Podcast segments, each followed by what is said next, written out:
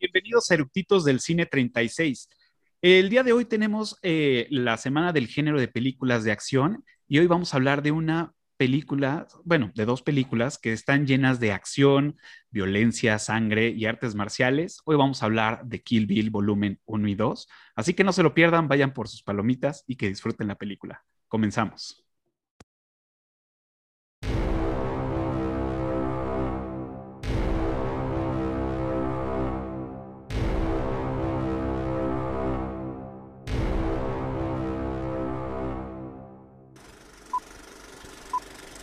¿Ya está grabando?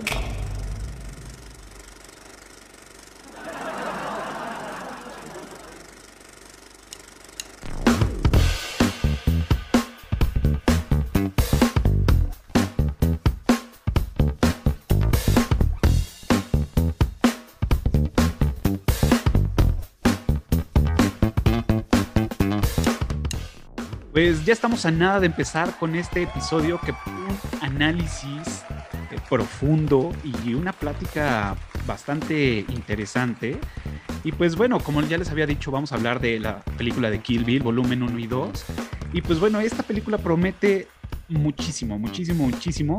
Y pues antes de empezar con la carnita, como ya es costumbre, les voy a dar los datos generales, la ficha técnica.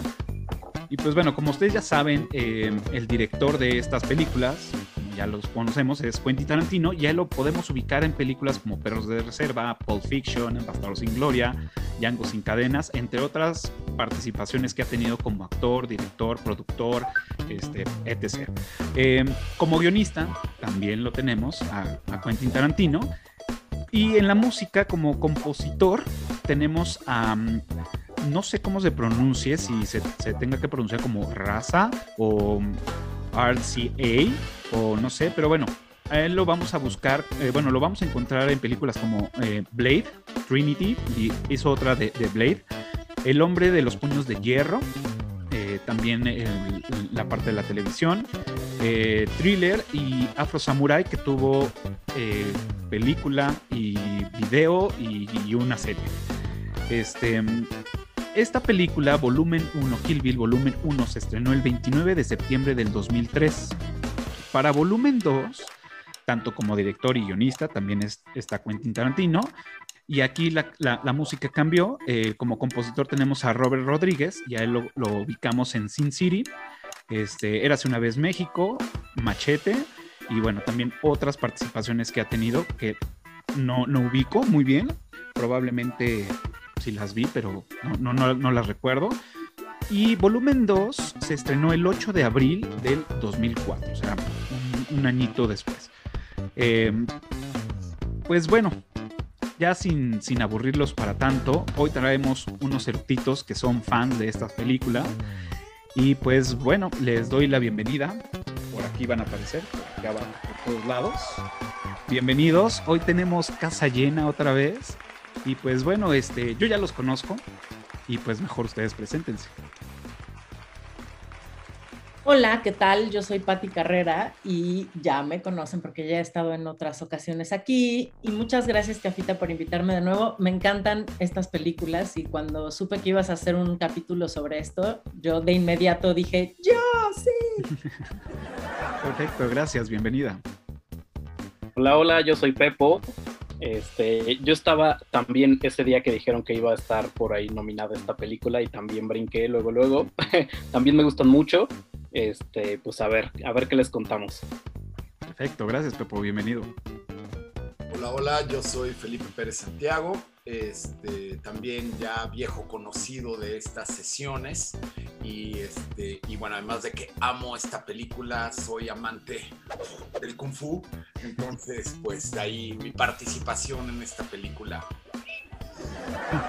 Perfecto, gracias, bienvenido. Ah, hola. Hola. Ah, aquí estamos. Oye. hola, yo soy Víctor Gaona ya también me han visto en varios episodios y estoy súper emocionado de participar de nuevo porque esta película me hipermama, me hipermama por las coreografías, por la música, las actuaciones, el estilo, la cinematografía, todo, lo tiene todo, lo tiene todo. Gracias Vic, bienvenido. Y hola, yo soy Paulina Eh, soy nueva este, en, este programa. Muchas gracias por la invitación, Capitán. Este, igual, cuando me dijeron Kill Bill, dije, va. Este, soy súper fan de la película, soy muy, muy fan de todo el trip que trae Tarantino, de todo lo que ha hecho. Entonces, bueno, a mí esta parte en, en el momento de adolescencia, joven, adultez que me tocó, fue lo máximo. Perfecto, bienvenida. Pues bueno, en este caso, Pau y Pepo pues son este, nuevos, se estrenan con nosotros el día de hoy. Eh, y pues bueno, ellos son el tributo al dios Eructito de esta noche. Así que bienvenidos. Y pues bueno, este, antes de empezar con la carnita y, los datos curiosos de, volumen 1 y 2, pues nos gustaría que nos platicaran por qué les gusta Kill Bill. Esta entrega de, Tarantino, como, lo anunciaban en los carteles, en el intro de, la película, es la cuarta película de Quentin Tarantino. ¿Por qué, ¿Por qué les gusta? ¿Por qué son fans? Damas primero, yo digo que damas primero y damas nuevas primero para que les hagamos su novatada. Vale, voto, jalo. Ok, va. Y justo en esto del girl power, a mí una de las cosas que más me gustó de Tarantino es justo toda esta onda que tiene que su, que su protagonista y su heroína es una mujer y no es una damisela en peligro ni mucho menos, sino está lista para patear traseros. Y este y, y, que es una hiper chingona y que todo mundo le tiene miedo. O sea, ella dice, estoy suelta ya la has hecho y todo el mundo está panicada y me encanta que son mujeres contra mujeres buscando también este como vengar. Esta onda de, de esta historia de venganza me fascina y la verdad es que la acción, eh, todo el simbolismo que tiene Tarantino detrás de tanto visual como, este, como de audio que tiene, me vuela la cabeza. Wow, totalmente. Perdón. A mí me gusta mucho que mm, de entrada es una historia de amor y de desamor, ¿no? Y eso no lo vas descubriendo, sino conforme va pasando la historia y te lo va contando y vas entendiendo, ah, ok, esto es lo que pasaba entre ellos. Me gusta mucho el tipo de narrativa. La combinación de técnicas me parece increíble, aunque en el volumen 2 ya después hablaremos, pero afloja un poco en ese sentido. Pero para mí el volumen 1 es impecable. Cómo maneja, o sea, emocionalmente lo hace muy bien esta combinación de técnicas, de fotografía, de narrativa, me parece genial. También me gusta mucho que son chicas letales eh, defendiendo lo suyo y me gusta mucho cómo plantea los códigos de honor entre los asesinos también. O sea, hay, hay, un, hay ciertas reglas por las cuales se juega o no. Y Bill es el mismo que va promoviendo estos valores dentro del mismo squad de asesinos y la música, o sea, tiene tantas cosas, el vestuario es increíble, las coreografías son maravillosas, cómo resolvieron los efectos, esta onda retro, como nostálgica desde el principio, desde el primer momento, em, te empiezan a meter en una onda como despréndete del tiempo y del espacio, vas a ver algo que no corresponde ni a hoy, un poco ayer, un poco a hoy, un poco a siempre, entonces es una, es una película muy especial por toda la atmósfera que logra construir alrededor. Es toda una mitología incluso, o sea, se esfuerza mucho por construir esta historia completa. Me parece increíble. Claro. Muy bien. Yo tomo la palabra, si aquí Pepo y Vaca me permiten. Eh, a mí hay algo de Tarantino que me voló la cabeza desde su primera película, que es Reservoir Dogs, y que lo explota al doble en, en Pulp Fiction y lo explota exponencialmente en Kill Bill, que es hacer eh, cómica la violencia. Y eso es algo que yo nunca había visto. Bueno, creo que el mundo no estaba preparado para eso. Todavía en Reservoir Dogs la escena, por ejemplo, donde le cortan la oreja al policía es todavía incómoda, todavía es esta violencia del cine de los ochentas o del cine de los setentas como Scarface o todas este Casino o todas estas películas de mafiosos donde es una violencia muy incómoda. Sin embargo, ya empieza a tener esos tintes cómicos que verdaderamente se, se explotan en Pulp Fiction. En Pulp Fiction, como ya habíamos hablado alguna vez, es esta maravilla donde uno puede estar viendo las escenas más violentas y estar muerto de la risa, ¿no?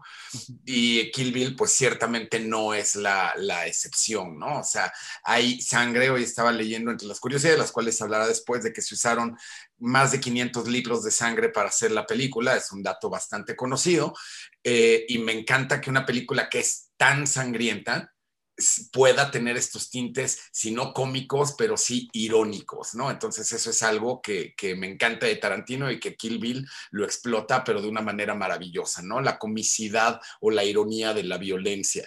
Y bueno, por supuesto, lo que ya mencionaron, ¿no? Cinematografía, actuación, narrativa, música, este, fotografía, es, es una, una verdaderamente, son dos películas perfectas eh, que bueno, originalmente iba a ser una sola película. Estoy de acuerdo con Patty. Este, la, primera entrega me parece bastante, bastante superior a la segunda, pero como producto es simplemente impecable.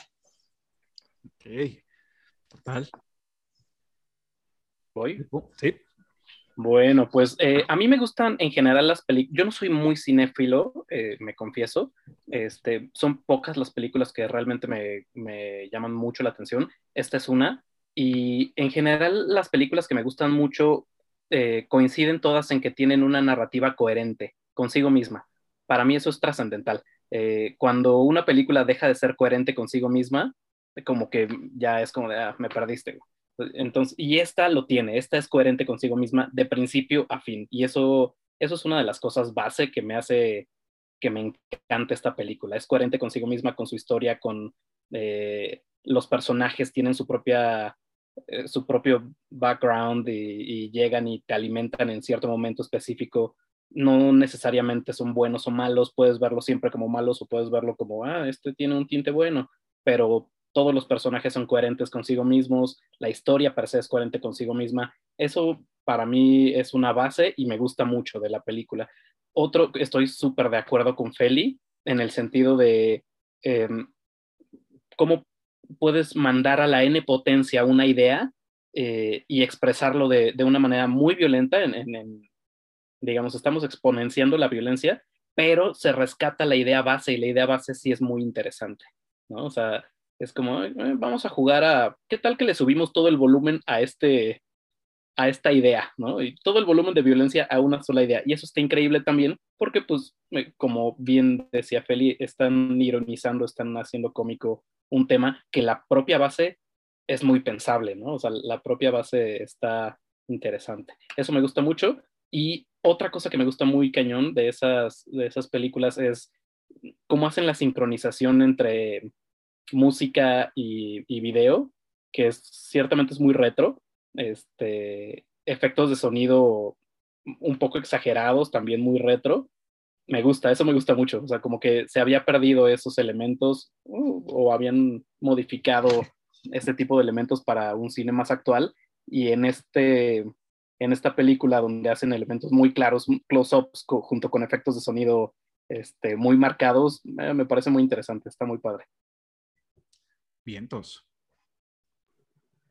Ah, bueno, pues a mí me gusta Kill Bill porque este marcó este al cine internacional.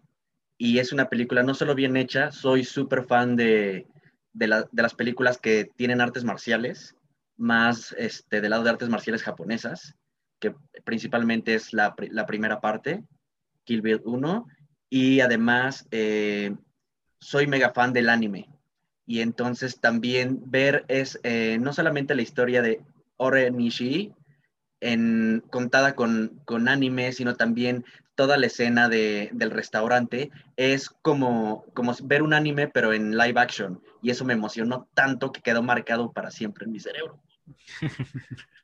Sí, claro, o sea, realmente digo, yo también todo lo que han dicho, o sea, es también por lo, por lo, por lo que me gusta esta película y antes de entrar a grabar, platicaba con Pepo que a mí el, cine japonés como tal, a este, de los años 70, 80, no soy fan de, tan fan porque ese género como en sí no, no, no, me gusta mucho. Lo, lo puedo ver.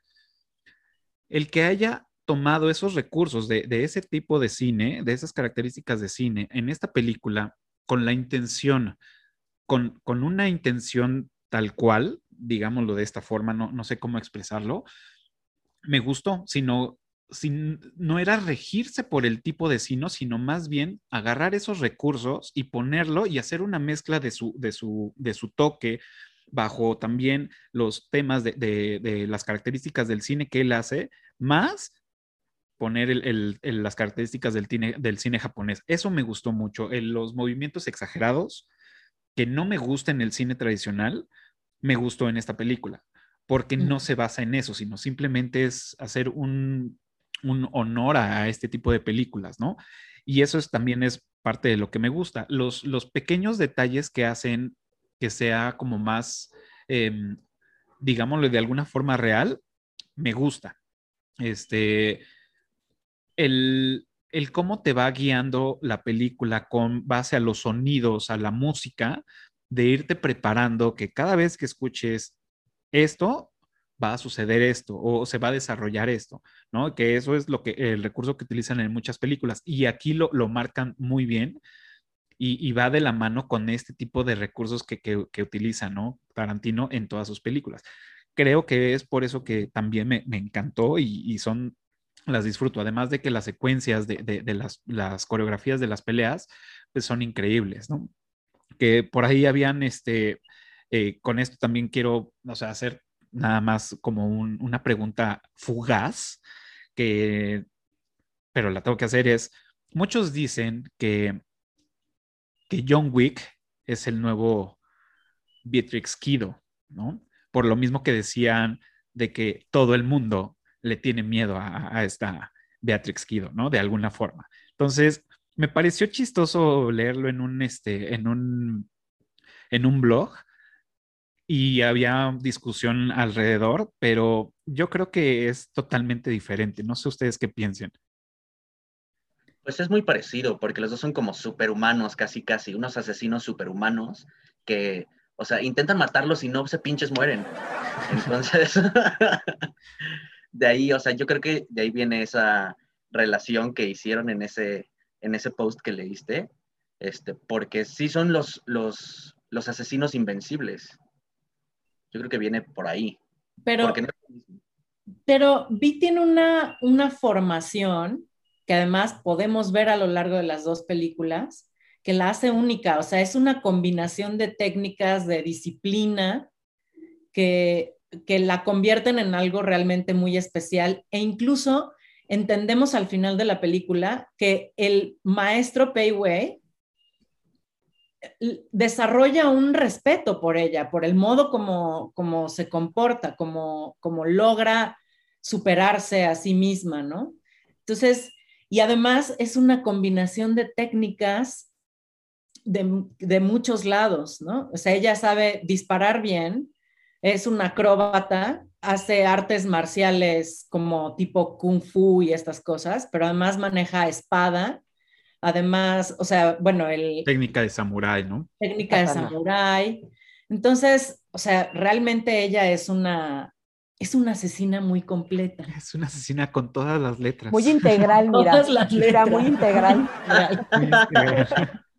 Pero eso, eso, es cierto, porque es como alguna vez, no sé si fue en, esta, en estas sesiones o fue en otras sesiones nérdicas que uno visita, hablando de superhéroes, yo siempre he dicho que para mí el mejor superhéroe de la historia es Batman, porque Batman no tiene superpoderes, pero Batman le rompe la madre a cualquiera. ¿Por qué? Porque es experto en artes marciales y porque el tipo se fue a las montañas a estudiar, a recluirse a un monasterio a aprender a ser un verdadero asesino, a usar armas, etcétera. O sea, a diferencia de todos los demás este, superhéroes, Batman no tiene superpoderes, pero él desarrolló esta superfuerza, esta superagilidad, etcétera, y Batman no necesita de su traje como para simplemente llegar y partirle la madre a quien sea.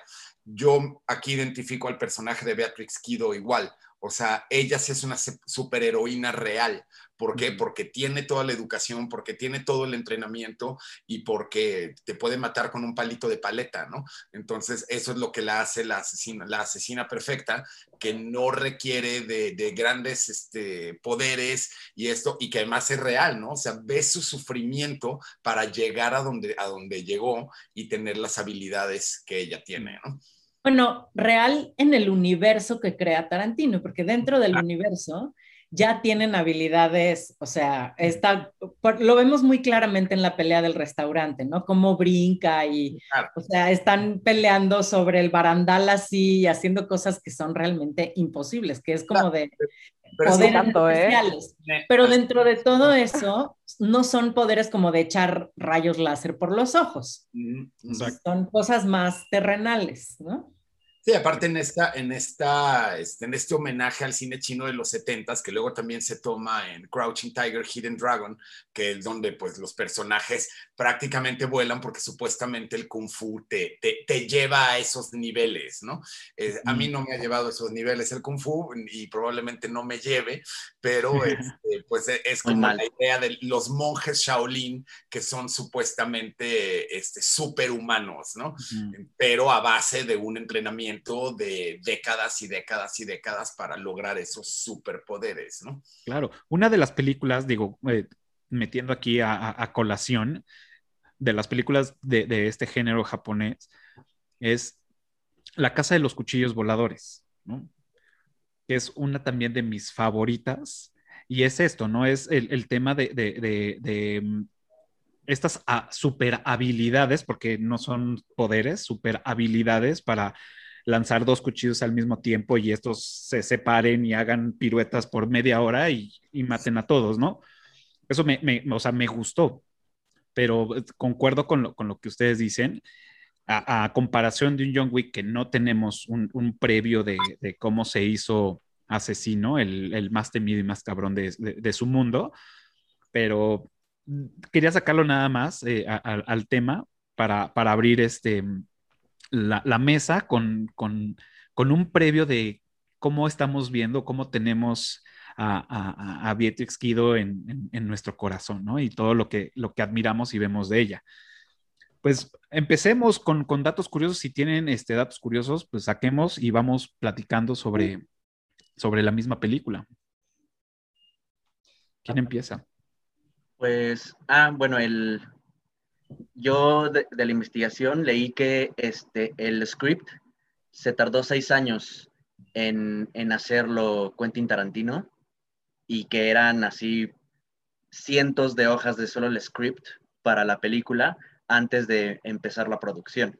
Entonces sí, o sea, le metió investigación, Coco, todas las referencias y todos este, los guiños que hace a diferentes cines, porque es cine europeo, cine western, este, anime, cine japonés, cine chino. Este... Star Trek, hace dos o tres referencias a Star Trek. Empieza con una referencia de Star Trek. Con una referencia, ajá. Hace una de hecho, sumando... Ah, dale, dale. Adelante, Pau, adelante. No, no, no, nada más sumando a lo que dice Vaca, o sea, al final del día también, o sea, esta película nació desde Pulp Fiction y de hecho fue con una plática que tuvo con, una, con Uma Thurman, porque aparte tiene como un crush con ella desde ese entonces, y siempre la novia siempre fue ella. Entonces, desde ese momento, desde que estaban filmando Pulp Fiction, fue cuando empezaron a conceptualizar como toda la idea y fue cuando nació toda la investigación que dices. Claro, de, hecho, tardaron, perdón, tardaron en empezar a filmarla porque Uma Thurman se embarazó. Claro. Entonces, como no había manera que hubiera otra novia, se esperó a que ya se aliviara, como dicen, para, que, para que empezara. Claro, y de hecho, de hecho lo podemos ver este, en, los, en los créditos, que la historia está basada en una novela creada por Quentin y por Uma Thurman. O sea, está, está bueno eso. Sí, de hecho, dice la leyenda que efectivamente, como dice Pau, lo empezaron a hablar desde Pulp Fiction, este, y no había, no había otra, otra este, novia que no fuera Yuma Thurman, y que el papel se lo dio oficialmente Quentin Tarantino en su cumpleaños número 30, como regalo de su cumpleaños, fue darle el papel oficialmente. Justo. Claro, lo, lo- lo más, bueno, no, no lo más asombroso, o sea, pero cuando leí ese, ese, ese dato, fue así de, güey, tenía 30 años cuando hizo el papel. Así O bueno, Chavita. 32, Chavalita, ponle. chavalita. Chavalita, chavalita. Era una bebé. Yo así de, ¿qué estaba haciendo a los 30?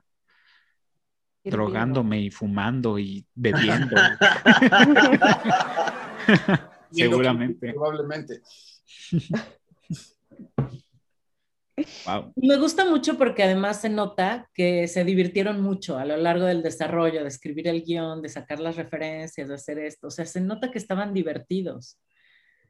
A ver, ¿qué tanto le podemos poner? Es como meter elementos en una ensalada. Entonces, ay, sí, ¿por qué no metemos esto de acá y esto de acá y todo y lo revolvemos? ¿Y qué pasa si metemos efectos especiales como de videojuego en la pelea en blanco y negro del restaurante? Y cosas así, o sea, referencias a sus propias películas, por ejemplo. O sea, hay un, hay un diálogo en, en el volumen 2 en el que él le dice, tú eres a natural born killer. Y se la pasan haciendo este tipo de referencias que resultan divertidas. Y luego, cada vez que ella ve a uno de los personajes de la lista, de la lista de los que va a matar, que por cierto, esa es otra de las evoluciones muy interesantes de ella como personaje. Se arrepiente todo el tiempo, todo el tiempo está cambiando de plan. O sea, sí tiene un plan, pero a la vez es flexible, ¿sabes? En todo, en todo esto. Entonces, cuando va pasando por la lista y ve a cada uno de los personajes, el efecto este de... o sea, está Claro. muy chistoso. Sí, Oye, pero Pati, ¿cuáles son las referencias a Star Trek? Porque esas yo sí. yo no- también me, me- me sacó de onda esa, no, no, no lo ubico. La película empieza con un quote, o sea, empieza retro, como de Our feature presentation, incluso se oye como un scratch en la parte de atrás de cine antiguo. Y lo primero que ves ya después de Our feature presentation es una pantalla en negra con un quote que dice Vengeance is best served cold. Y el, o sea, en la cita dice an old Klingon proverb.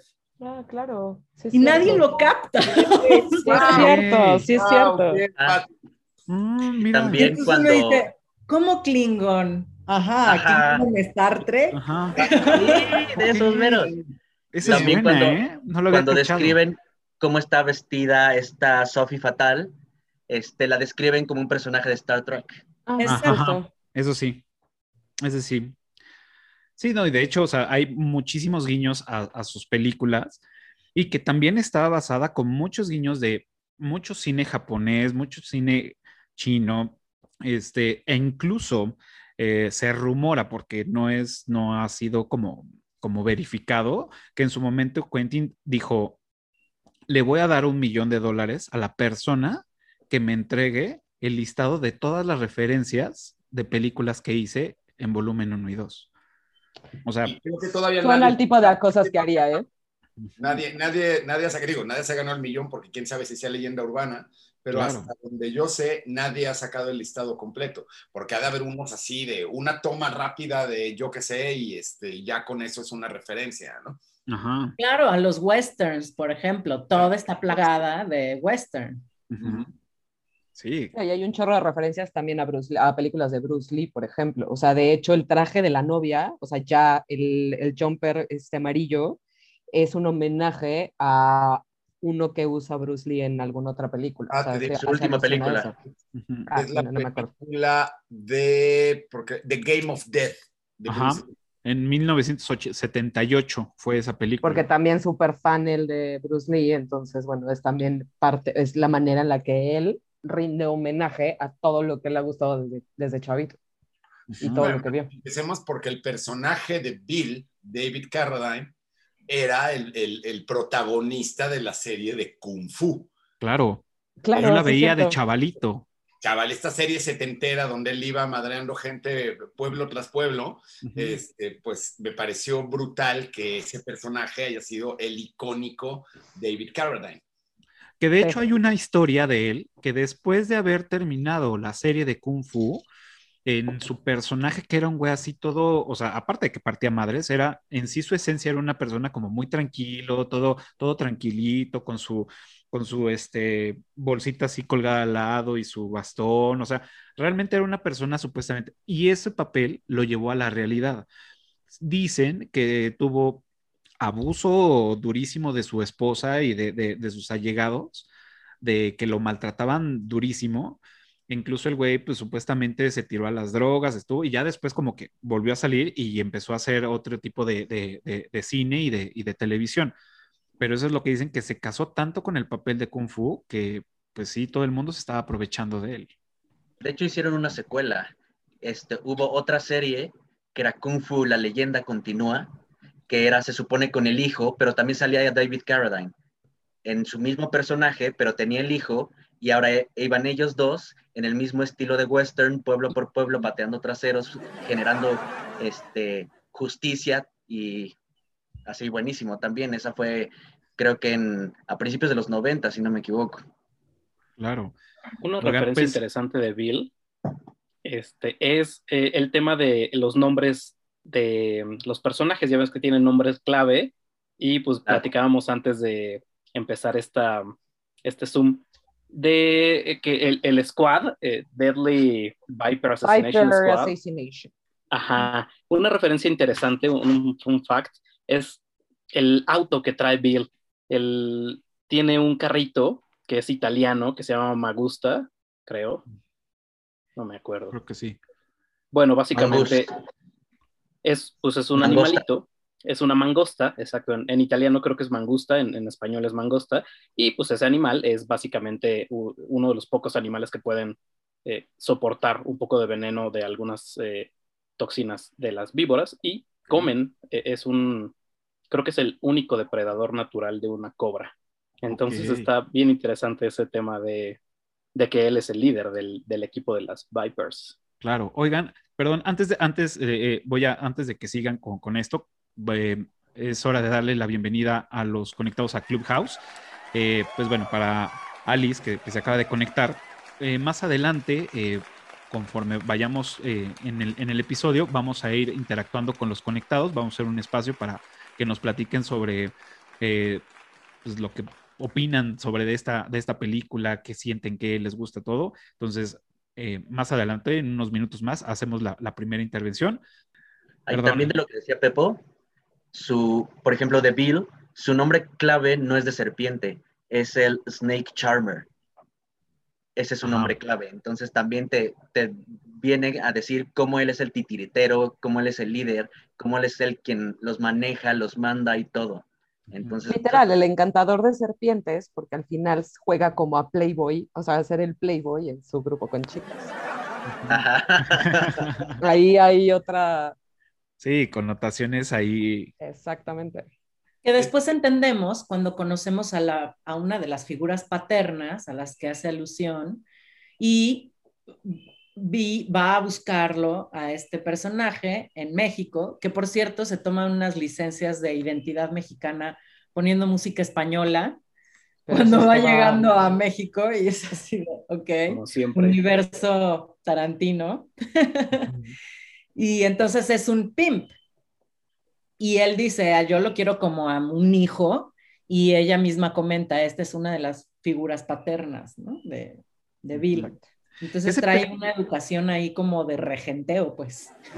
Ese, ese, güey, ese señor que, que, que, ahorita no recuerdo su nombre, ni... ni Esteban, el personaje. Esteban, exacto. Esteban, que da medio asquito. Ajá, y se me hace como...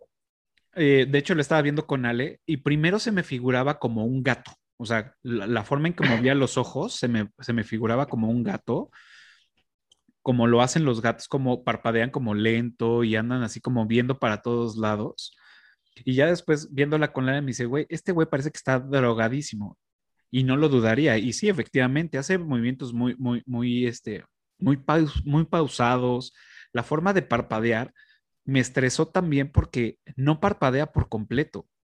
Entonces parpadea un ojo y luego el otro, o sea, como que una cosa súper extraña, porque aparte las tomas que le hacen son muy de close-up a su cara.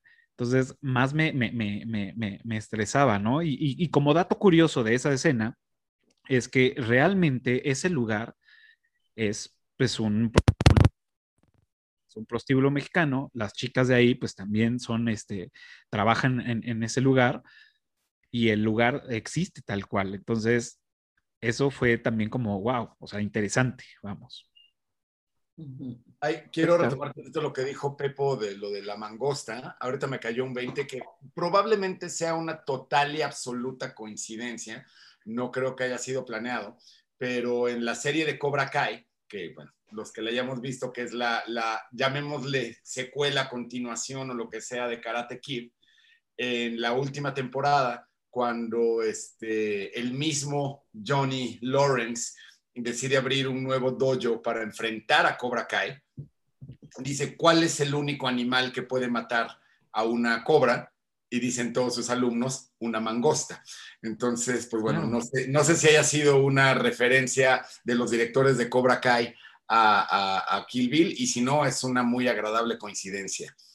Claro, no, es verdad. Y al final dice John Lawrence, no, es un águila. Y entonces crea este dojo con un nombre tontísimo que es Eagle Fang, o sea, colmillos de águila. Entonces ya sus alumnos le dicen, pero las águilas no tienen colmillos, cállate. Y ya los pone a entrenar, ¿no? Pero, este, pero todos sus alumnos que eran los nerdcitos dicen, claro, el único animal que puede matar una cobra es una mangosta. wow, es verdad. No lo recordaba. Me gustó esa serie. Bueno, más que me gustó, me gustó el tema de, de recordar es, nostalgia con madrazos, es una gran combinación. Exacto. Muy bien. ¿Qué otro dato curioso tienen por ahí? Pues más que dato curioso, a mí me llama mucho la atención la relación de respeto que tienen él, que es la tuerta, y ella, y Kiro. Como que mm. al final incluso no la mata, nada más la deja ciega, nada más. Nada más. claro. Y deja tirada la espada de, del hermano de Bot. Se la deja ahí. Yo me lo hubiera llevado, honestamente. Pero, por ejemplo, la tuerta en varios momentos expresa lo mucho que respeta a a Beatrix como asesina. O sea, dice, esta es la mejor asesina y no merece este tipo de trato, por ejemplo, ¿no? También Bod. O sea, Creo, que, creo que ese, ajá, y también este O'Ren. O'Ren también, casi al final de la pelea, también es como de, ok, sí la cagué. te, la debo. O sea, realmente todas. Esta, mm, también esta chica, eh, Bernita. Ajá. Bernita Green. Bernita Green también, o sea, se lo reconocen. O sea, creo que todos les reconocen porque, y es lo que platicaba con Pepo antes de, conectarnos, es, a mí no me quedó claro la, parte de en, qué momento deciden ya no participar en, este, en esta empresa de, asesinos, ¿no? Y, la única que queda pues, es él, ¿no? Eh, porque tiene contacto con, con, con Bill. Y de ahí, pues, parte, ¿no? O sea, es esta Oren y She, pues está en el tema de, la mafia, ¿no? De, bueno, es la, la, cabrona de, los, Yakuza. y combinación de todo, ¿no? Este, Bernita Green, pues ya es una ama de casa, muy coqueto, que incluso la escena cuando nos presentan que va a ir a, chingársela, eh, vemos un buzón muy bonito y vemos una casa muy colorida, en este caso color verde, como, su apellido, y todo así ya muy, coqueto, ¿no? Esta, em, con él no, no lo vemos, o sea, porque entendemos que pues sigue como en, este show. Y pues Bot pues termina siendo un sacaborrachos, ¿no? Que dices, puta, estabas acá, güey, ganando lo, lo que quieras y terminas limpiando mierdas, sacando borracho y aguantando a un cabrón que se está, que está inhalando coca todo el tiempo, ¿no? Entonces. Mangoneado por lo peor de lo peor. Yo lo que creo es que, y, con eh, lo que estás preguntando, yo creo que se, se retiran por un tema de respeto, porque nunca estuvieron de acuerdo con lo que le hicieron a la novia. Al final, el ir con la novia, hacer la masacre en la capilla, matar a todos y demás, fue más un tema de venganza de Bill 100% y ellos como que lo acompañaron. Entonces, a partir de ahí, yo creo que nadie estuvo ya como de acuerdo de qué manera se estaba manejando y por eso todos dejaron, eh, digamos, este, bonito club o esta organización, porque al final se había cierto respeto. Al final del día, pues acuérdense que Beatrix Kido, su nombre clave era la Black Mamba. Entonces se supone que aparte es de top, de top, de top, entonces eso también denota mucho respeto. Entonces creo que fue una onda de, ¿sabes qué? Con permiso. Y tiene mucho que ver cuando Bill va a visitar a Buzz al trailer y le dice, oye, Beatrix ya, ya despertó del coma. Y que Buzz le dice, pues es que tiene todo el derecho de venir y matarnos y nosotros merecemos morir. Eso denota que nunca estuvieron de acuerdo con la matanza. Claro. Y Bill mismo no solamente los deja ir, los apoya a cada uno en sus empresas individuales. Claro. Sí, les da, les da la salida, no como en otros lados que dices, una vez adentro, ya una vez dentro no puedes salirte. Entonces, como que les da su, su salida, seguramente algunos, algún término, pero pues lo hace. Y a donde quería ir era como sacar a, un dato curioso, es que él, o bueno, la actriz, que, no, no, ahorita no tengo el nombre, y esta, y esta, ajá, y esta Uma Thurman, nunca se llevaron bien, tenían broncas.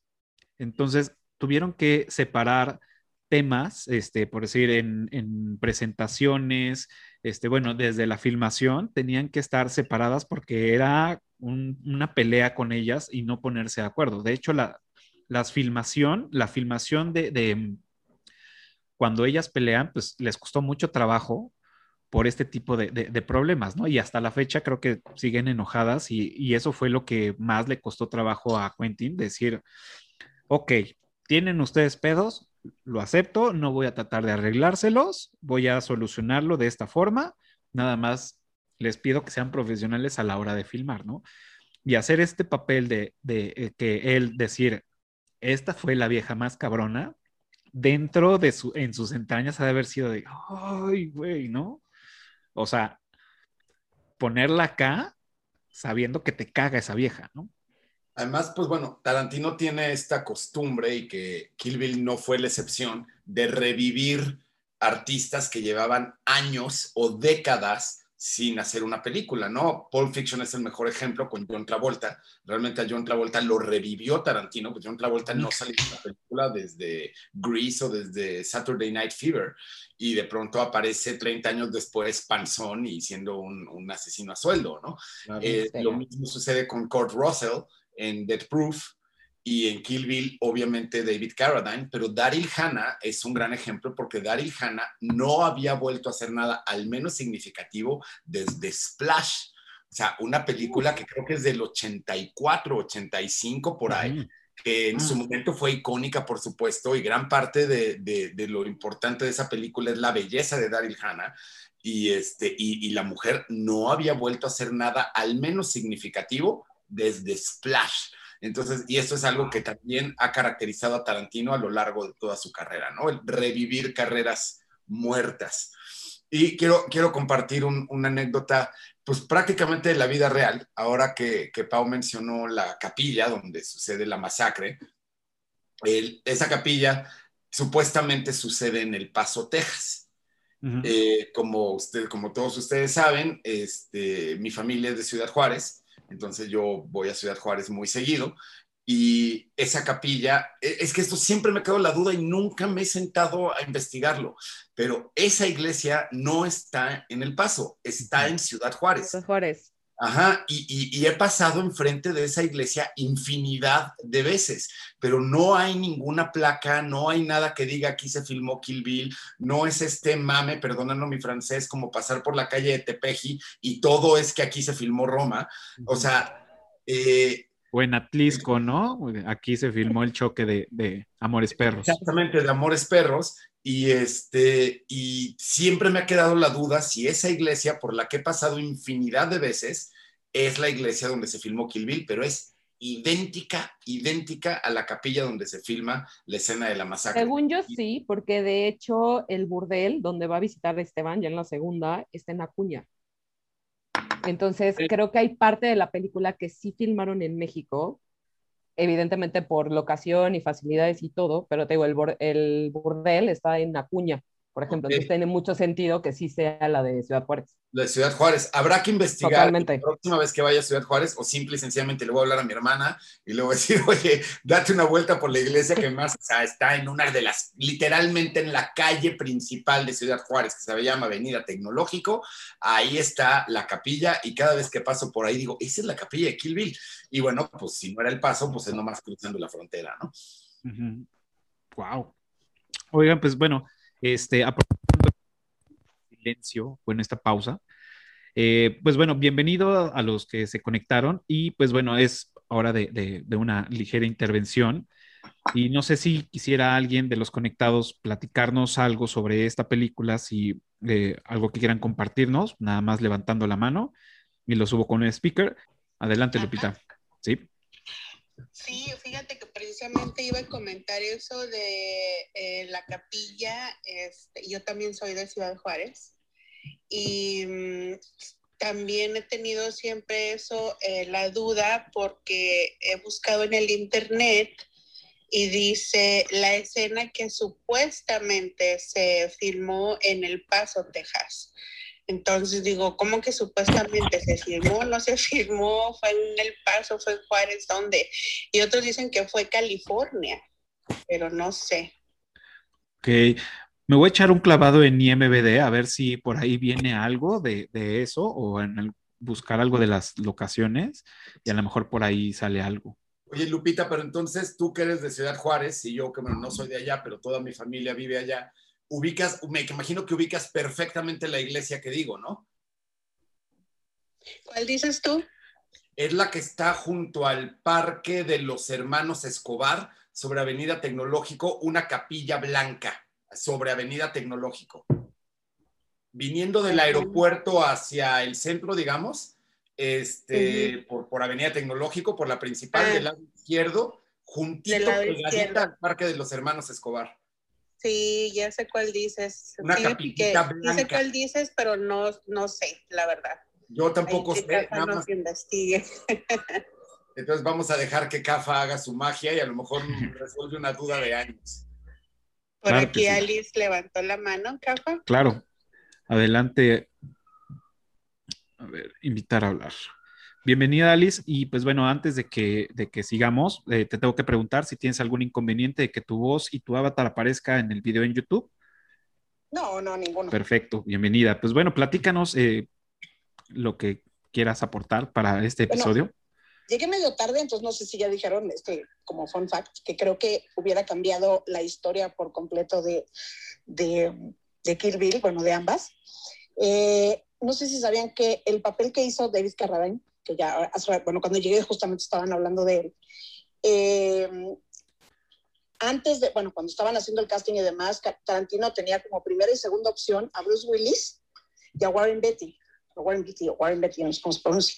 Este, yo creo, o sea, creo que sí, hubiera, o sea, es un punto, yo digo, yo sé que en todas las películas siempre eh, pasan castings y hay varios considerados, etcétera, pero sí creo que por, por el tiempo en que salió la primera, creo que hubiera cambiado por completo el rumbo de, de, de Kill Bill. No sé si para bien o para mal, o pa- más bien, no para bien y para mal, sino para diferente, quizás sí, porque eh, no sé, digo, ya vimos la película, película con David Carradine, pero yo creo que mm, ninguno de los otros dos que estaban como considerados hubieran, le hubieran dado el, el toque que le dio David Carradine al personaje, este toque tan, pues, pues, pues tan rudo, tan áspero, tan, ¿no? O sea, no sé, siento que Bruce Willis, pues sí, venía de Die Hard y viene de todo Ujú. este tipo de películas, Y de Pulp Fiction. Beatty viene como de películas de, de tipo Dick Tracy y de este tipo de cosas y hasta de galán y demás. O sea, no sé, se, se, eh, se me hace que sí hubiera sido un, un pequeño gran detalle que hubiera cambiado el rumbo de la película. No sé, no sé ustedes qué opinan de eso. Gracias, Alice. Este, te voy a bajar audiencia y cuando tengamos otra intervención, levantando la mano, este, te seguimos otra vez. Muchas gracias por tu aportación. Sí, yo también estoy totalmente de acuerdo. Yo creo que hubiera sido otro, otro imaginario, o sea, otra idea sobre el personaje, sobre Bill. Lo que pasa es que Carradine ya trae un bagaje importante en artes marciales y en todo lo que hemos platicado. Entonces eso también hace toda la diferencia. creo. Sí, incluso se dice, no sé qué tan cierto sea, que se consideró a Jack Nicholson y se, y se consideró a Burt Reynolds, lo cual también creo que hubiera Sí. sido, pues no puedo decir un desacierto, porque como bien acaban de decir, ya la vimos con David Carradine, pero el hecho de este también, esta resurrección de los actores muertos que hace Tarantino, pues me parece absolutamente brillante. Y de hecho, este, con lo que comentaba Alice, Warren Beatty ya tenía el papel, pero lo rechazó. Y Warren Beatty le- le- fue quien le dijo a Tarantino, oye, ¿qué tal estaría David Carradine para el personaje de Bill? Él fue el quien sugirió a David Carradine, Warren Beatty. Mira, Dato curioso. Gran, gran sugerencia. ¿sí? claro, totalmente. Oye, cuando dice, ¿qué tal? Es mi papá. Se la Ah. cree totalmente, güey, es un viejazo. Sí, claro. Bueno, es, es su sugar. Ah, pero- Claro, aparte esa escena está cabrón porque em, aunque te- en ese momento te ponen música de fondo y ella lo siente o en este caso lo escucha porque está con, con- con su flauta. Entonces ella lo siente y hasta yo sentí de ese nerviosismo cuando sabes que algo va a valer madres, lo sentí, dije, puta, ya valió madres esto. Lo ves Claro. y dices, a ver con qué sale este cabrón, ¿no? Y, y- y lo que le decía a Ale era como, habla en doble sentido, como diciendo, sí, o sea, yo voy a hacer lo que sea necesario, este, bla, bla, bla, pero como que nunca... eh, Y no decía, miente. Sí, te vengo, a, te vengo a chingar, lo podrías entender así, o como vengo a, a ver qué hacías y ya, ahí muere, ¿no? sí, Sí, sí, es su diálogo es súper ambiguo. Ajá, exacto, súper ambiguo. Todo ese diálogo Eso y es, uff, Sí, Con- está increíble. con aquí que te va subiendo, te va subiendo, te va subiendo, te va subiendo y ya pf, explotan. Y al final un poco le dice, bueno, pues es que, o sea, me provocaste, ¿no? O sea, le dice, I overreacted. Y ella así como, Ajá. You Ajá. think? de, overreacted. ¿Qué te pasa? Dice, bueno, Así de, esa es tu puta disculpa. o sea, soy un asesino. ¿Qué esperabas? Para mis estándares, pues es lo que se esperaría. O sea, no, no es ninguna madre Teresa de, ay, me Ese diálogo es increíble. Ujú. O sea, e- esa, es- esa escena es increíble, es tremenda. Creo que, creo que brinca de la violencia física a una batalla tremenda mental, emocional. Está cabrón. O sea, O sea, y ahí. Ahí lo, lo, lo padre, digamos, o- bueno, no lo padre, pero o sea, está chistoso, es que sí tienen esa conversación de quién es ese güey, ah, pues es que es dueño de una tienda de discos y bla, bla, bla, bla, bla, y vuelven a retomar esa al final cuando le, le inyecta el suelo de la verdad, pero ya es un Bill con, con todo lo que quiere decir, así de, y ese pinche don Ajá. nadie, no mames, o sea, está, está padre, está padre. Y Estaba platicando... dolido, o sea, Bill realmente estaba dolido, o sea, porque Bill sí estaba enamorado de ella y, y sabía que además, este, bueno, que había un- un- una hija en camino, etcétera, o sea, Bill, Bill realmente, o sea, él se siente desplazado y pues, prácticamente le bajan a su chava. Entonces, ahí, ahí yo sí entendí esa parte de, bueno, perdón, I overreacted, ¿no? O sea, en lugar de ir y ponerle dos cachetadas al güey, pues maté a toda su familia, perdón, pero pues el güey estaba dolido. Ujú. Él claro. mismo dice, me rompiste el corazón. O sea, Sí. güey, me sentí de la fregada, me abandonaste. No es que me la bajaron, es que ella Ella se lo fue. abandonó. Ajá, y le dice, por Exacto. cierto, no está nada chido que le hagas pensar a la persona que te ama que estás muerta, güey. No. Claro. Sí, O sea, tenía, su, tenía su argumento el Bill. o sea, sí De tenía cierta manera le da la razón. Sí, el haber, matado, el haber matado a todos en la boda, pues sí puede haber parecido un poquito exagerado. Por eso digo de cierta manera, digo, de su punto. Claro. Estaba platicando con Pepo hace rato y esta película la he visto muchísimas veces, muchas veces.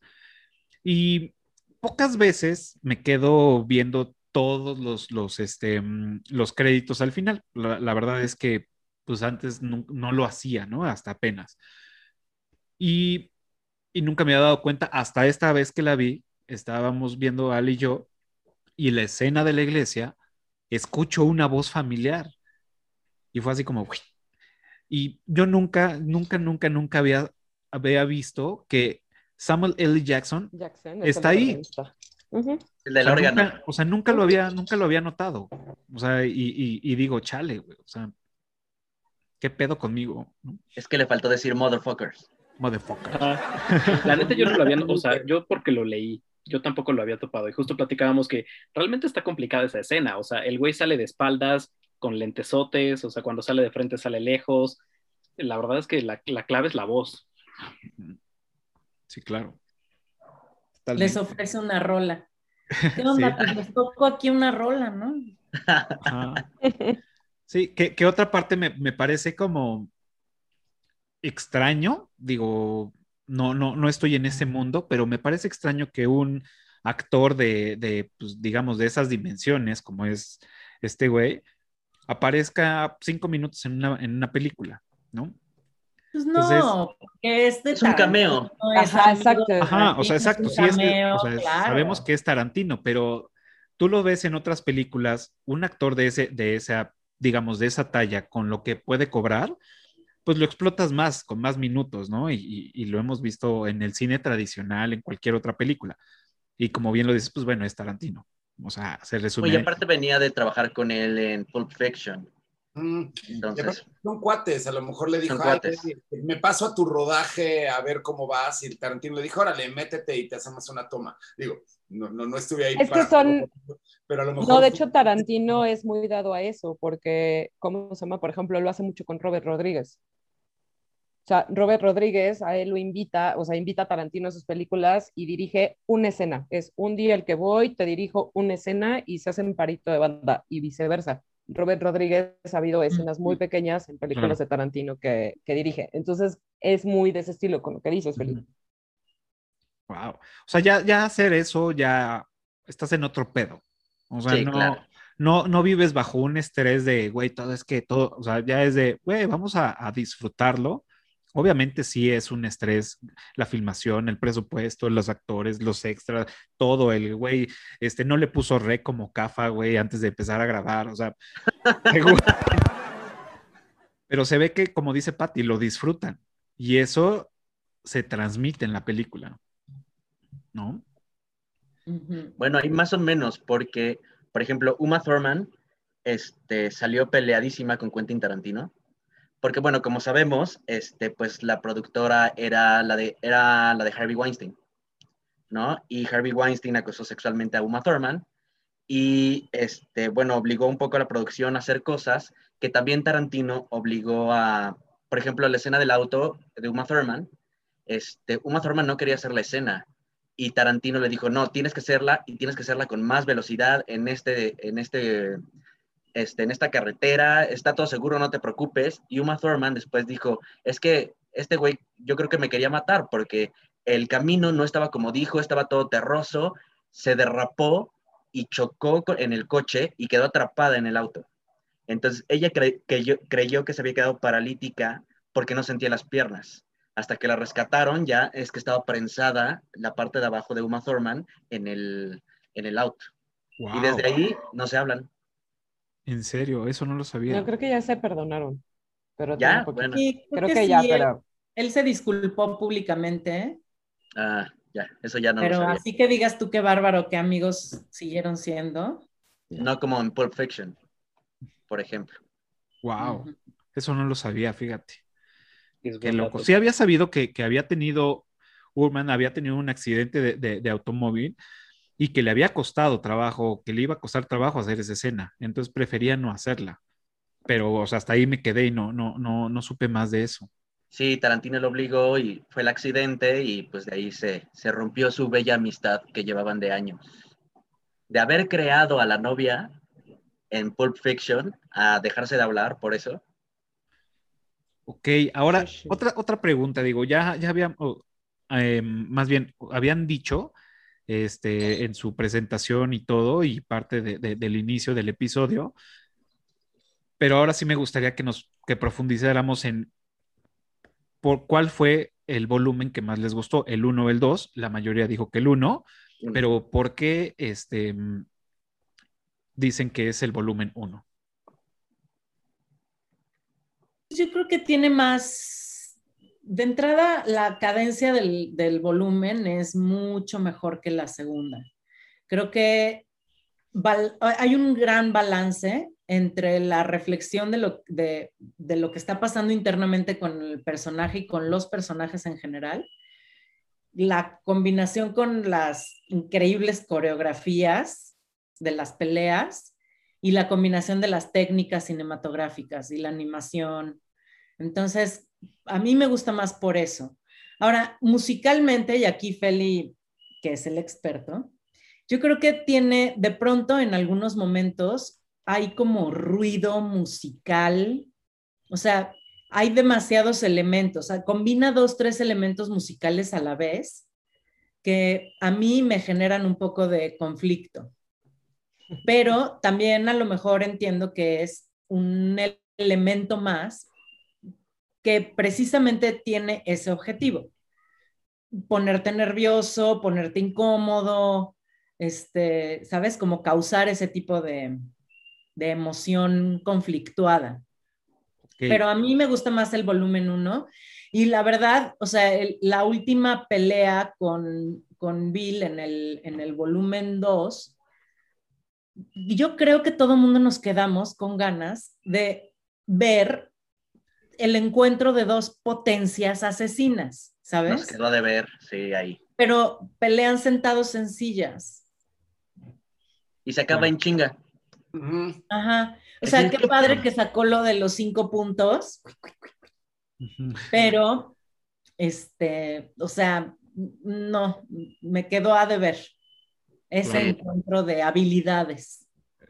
Acabas de tocar un punto y, me gustaría que, bueno, a, ponerlo así, ¿les parece si, si, terminamos como la ronda de, de, qué es, a quién les gustó más qué volumen? Y después seguimos con la parte de, de Felipe con el, con el tema de la música, que creo que eso va a estar bombástico, bombastic, dele fantástico. ¿No? Ok, ok. Omachido-sama. Oh, oh my ほらおい上がりどうした遅い急げほらこの調子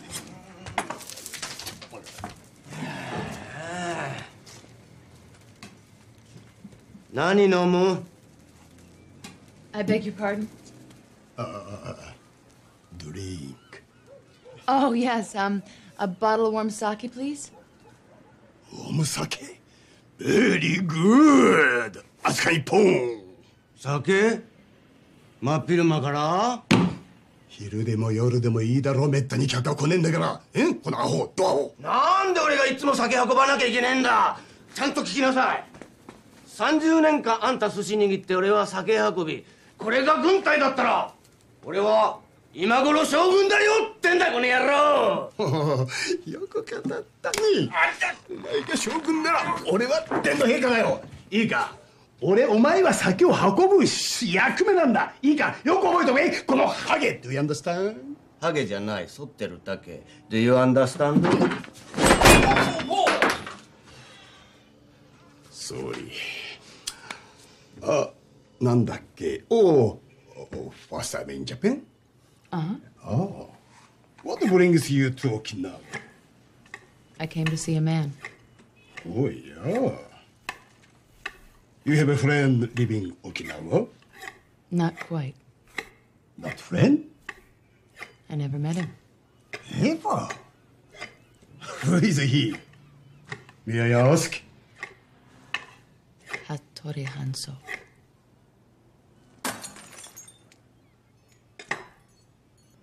服部半蔵に一体何の用ですか？日本刀が必要で。一体日本刀何に使うんですか？切りたいネズミがいるから。いマセビグラツユニドハトリハンゾースティーああ Este, digo, a mí en lo personal también me gusta mucho más el volumen 1, pero al final del día es una historia completita. O sea, es todo, o sea, tanto volumen 1 como volumen 2 al final estuvo hecha como una sola. Lo que es una realidad es que la 2 se siente un poco más lenta o un poco más aburrida, por decirlo de alguna manera, porque llega a la parte como espiritual del viaje para encontrar a Bill. Y es toda la leyenda de Pai Mei y es estar viendo toda la preparación con Pai Mei y demás, lo hace muy lenta. Digo, la, la, la, la parte 1, a mí en lo personal, sin irme tan, tan profunda como Patty a, a, psicología del personaje y todo, está lleno de acción, entiendes de qué se trata, está lleno de, de muchísimos simbolismos y cosas súper dinámicas. A mí algo de las cosas que me fascinan es, va a matar a, a Bernita y sale una pistola de una caja de cereal que se llama Kaboom. Son esos detalles finísimos que salen durante toda la primera parte. La pelea en la casa de los Blue Leaves me fascina, o sea, toda la onda con los Crazy 88. O sea, creo que está mucho más dinámica y es muchísimo más plagada de acción, más allá del viaje. Creo que la parte espiritual está más en la segunda. Ok. Yo súper coincido con Pau. Tal, tal, cual, o sea, empezando así en ese mismo orden. o sea, la primera parte, el hecho de que es una sola película, eh, mi, mi, cabeza también lo lee así, ¿no? O sea, es más, yo cuando las veo me gusta verlas las dos juntas, este, porque literal es una sola historia, ¿no? Y, y por el otro lado, coincido. La primera es como más entretenida, más divertida, más acción, más... Uh, y la segunda es mucho más introspectiva y un pedo como más acá, espiritual. Sí. Sí, yo concuerdo con todos. También la primera es mi favorita. Este, igual porque es más dinámica. La segunda no solamente es el, viaje espiritual, sino que es demasiada exposición. Entonces te explican demasiadas cosas sin que haya mucha acción que te lo haga más leve. Entonces, este, es, el ritmo es mucho más lento y es más, este, por ejemplo, la, primera parte es más, eh, más de acción, más de película japonesa, anime, este, europeas de, este, de, de peleas, este, todas las coreografías. Y la segunda parte es más como película europea, más, más lenta, este, de exposición, películas chinas que tienen un, un, un ritmo mucho más lento este, y si te, ah, mi perro, este, y si te, no aburre, pero como que te baja el ritmo que ya traías de la 1. Claro. Sí, pues ahora sí que sí a todo, o sea, igualito.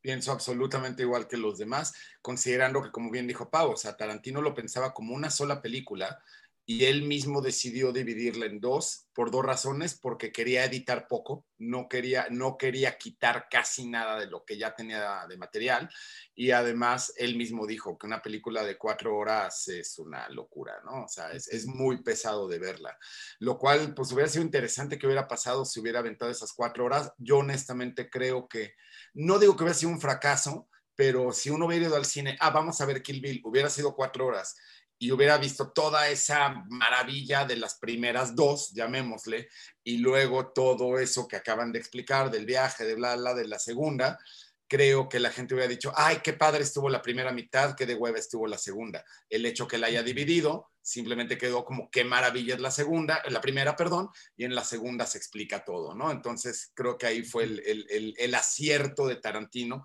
en dividirla en dos entregas. Claro, y, vamos, también hablando de temas de, dinero, pues bueno, eh, ambas películas aproximadamente se hicieron con un presupuesto de 30 millones, o sea, en total fueron como sesenta y tantos millones de dólares en el presupuesto de, esta filmación. Y al final, la, volumen 1 recaudó 180 millones de dólares y la segunda 154 millones de dólares comparado a películas más populares, se quedó súper corta en taquilla. Digo, no sé en cuánto habrá recaudado en, VHS, en, DVDs, en Blu-rays, en, juguetes, en todo lo demás, pero sí vemos que, en taquilla este fue una película hecha, o bueno, no está hecha, está hecha para, para cierto nicho, o sea, no fue como un boom, ¿no? Sino como más para otro tipo de personas a mí me, eh, de hecho también platicaba con, con Pepo al principio y era, me cuesta mucho trabajo decidir qué, peli, qué volumen es mi favorito. Me gusta mucho volumen 1 por toda la acción, las coreografías y todo lo que han dicho. Me gusta volumen 2 porque te da un poco más de historia sin tener que ser tan aburrida como sucede en otras. y que aparte el viaje, el, el, digo, yo lo llamo así, el viaje de Pai Mei me encanta, o sea, creo que eso fue, para, para mí, fue el, el, el núcleo de, de, la película que hizo que explotara y que pudiéramos entender otra, y que aparte, de principio, te diera curiosidad quién es Pai Mei, porque primero regresa todo madreado Bill, y dices, ¿qué pedo, no? Y le dice, va, pues es una pelea amistosa luego ves cómo, cómo la entrena y dices, wow, ¿no? Y todos estos proverbios que, que se avienta y todas sus líneas, me pareció muy interesante. De ser un, una, una incógnita, pasa a ser algo como lo abrazas y dices, a huevo, Pai Mei rules, ¿no? Que eso fomenta después la plática que tienen en el camper de bot, ¿no? Con él y de yo lo maté y las cabezas, o sea, lo envenené y dices, por eso Ajá. Entonces, me es difícil decidir si vamos por el tema de acción, si me voy por volumen 1, si nos vamos por el tema de, composición, me voy por, por volumen 2. Esa es mi opinión, eso es lo que tengo que decir de esto.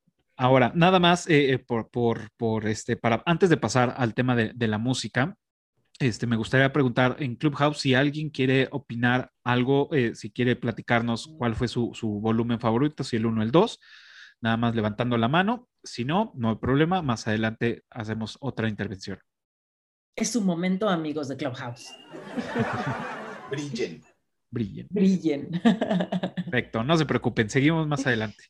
Pues bueno, eh, pues ahora sí, somos todos oídos, Felipe.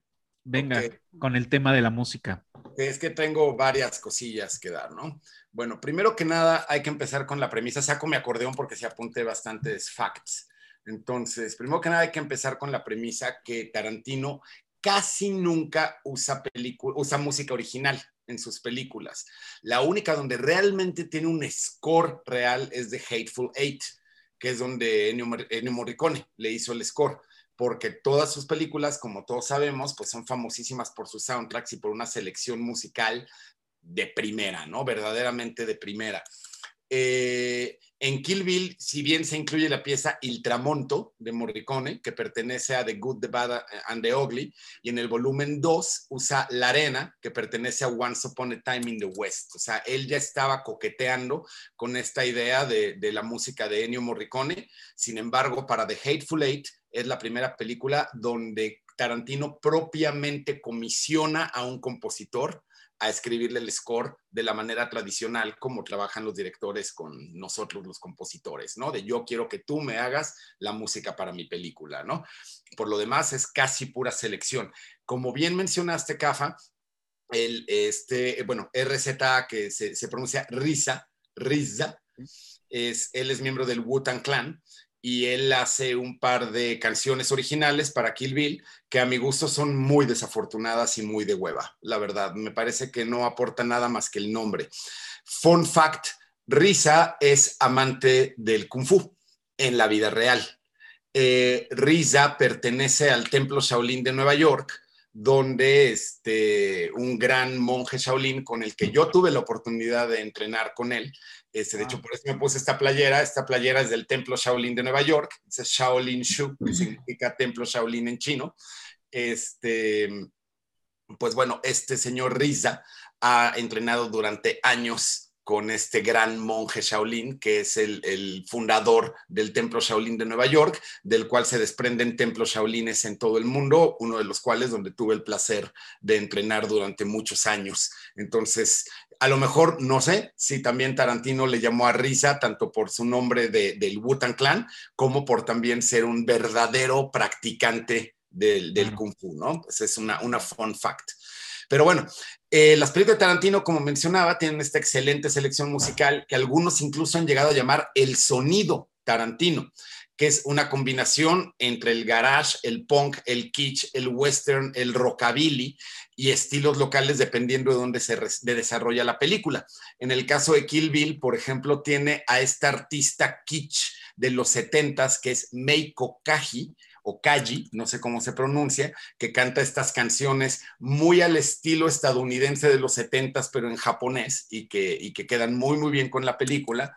También tiene este otro señor llamado Tomoyasu Hotei, que él, a él se le llamaba en los ochentas el Joe Satriani japonés, que era este genio virtuoso guitar hero que tocaba muy al estilo de Joe Satriani, de Steve Vai, de Ingrid Malmsteen y todos estos guitar heroes de los ochentas y los noventas, pues Japón no era la, la excepción con su Tomoyasu Hotei, que también tiene una, una, una pieza una canción en, este, en esta película de Tarantino. Y por supuesto, la, la, famosísima aparición de la banda japonesa femenina de Five, Six, Seven, Eights, que son las que cantan la de... son estas chicas maravillosas tocando en el, en el local este, este, y que están en vivo, ¿no? Es una aparición real de este grupo, ¿no? Entonces también me parece un gran, gran acierto.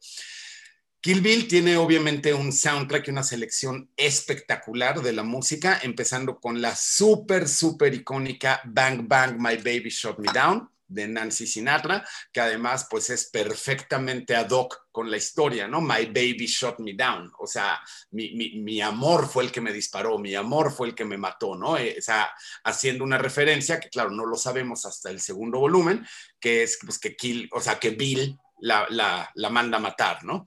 Este... Mm, y en el volumen 2 hacen varias referencias sonoras a esa canción de nuevo. Sí, claro. Todo el tiempo recordándote. Y por supuesto también el famoso silbidito de la, de la, este, de, que aparece durante toda la, la, película, que es, viene de una canción de Bernard Herrmann llamada Twisted Nerve. Dicen algunos rumores que ese silbidito también viene en una película de, terror de los ochentas, que ahora desgraciadamente es así, se me fue el nombre, donde el asesino, el psicópata, está todo el tiempo silbando esa canción. Entonces ya también hay una referencia a una película anterior. Si quieren al rato, este, terminando mi intervención, lo busco y ya les paso el dato, el dato correcto. Pero la canción original es de Bernard Herrmann y se llama Twisted Nerve. Luego, tiene, lo que me encanta es que tiene incluso fusiles de otras películas, ¿no? Y uno de ellas es el tema de The Green Hornet, tocado por el súper, súper trompetista Al Hirt, y pues hace la referencia directa a otra película de artes marciales. Fun fact, el, además del amor que, que Tarantino sentía por las películas de Bruce Lee, el antifaz que usan los este, Crazy 88 es exactamente, exactamente el antifaz que usa Kato en The Green Hornet, en The Green Hornet, la original, que pues Kato pues, era Bruce Lee. Eh, y lo menciona además. Sí.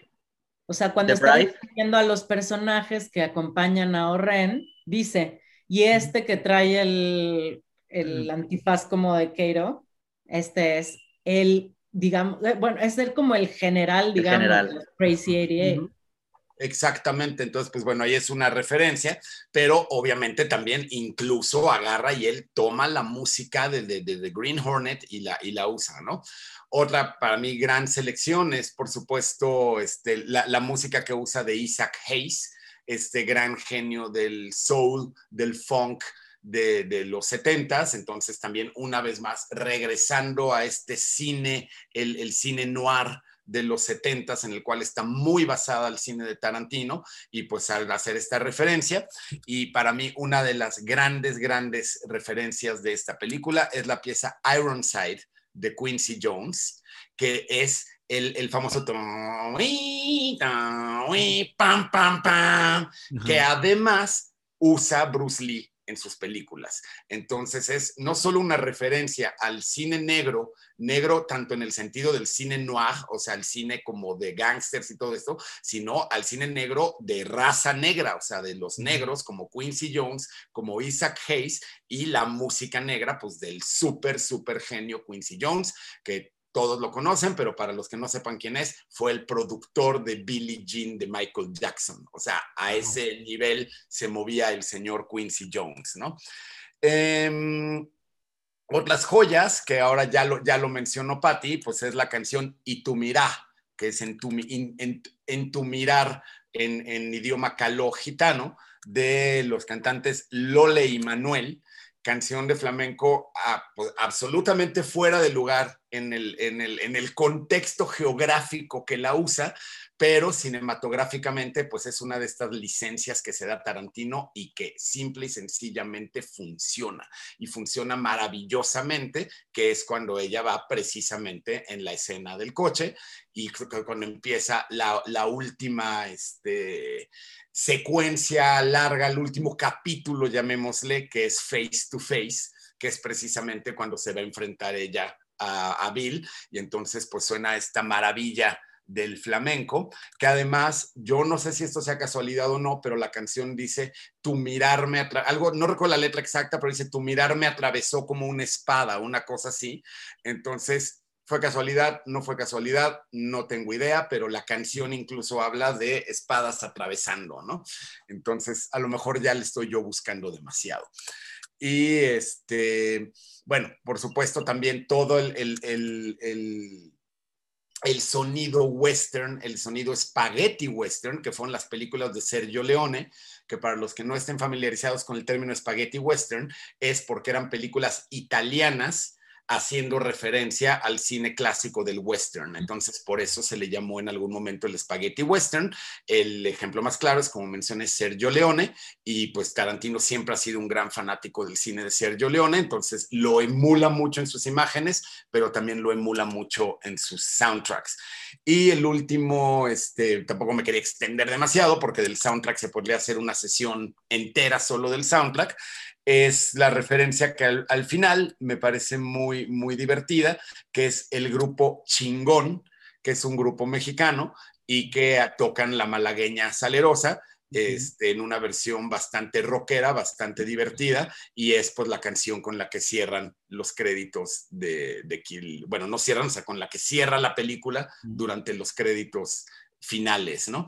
Entonces, pues bueno, esos son como los fun facts que quise este, mencionar, los puntos claves para, para mi gusto del soundtrack, pero realmente lo interesante del soundtrack es que Tarantino se mantiene fiel a ese sonido tarantino, que es esa combinación entre punk, garage, garage, perdón, kitsch, este, western, eh, em, eh, rockabilly, eh, setentero, etcétera, ¿no? Las típicas guitarras con mucho trémolo, etcétera, y pues grandes, grandes canciones que pertenecen al soundtrack de esta película. Oye, ¿cuál es la pieza que utilizan para presentar? Bueno, no para presentar, pero cuando vemos caminar a Orren con toda su banda así en el pasillo del restaurante.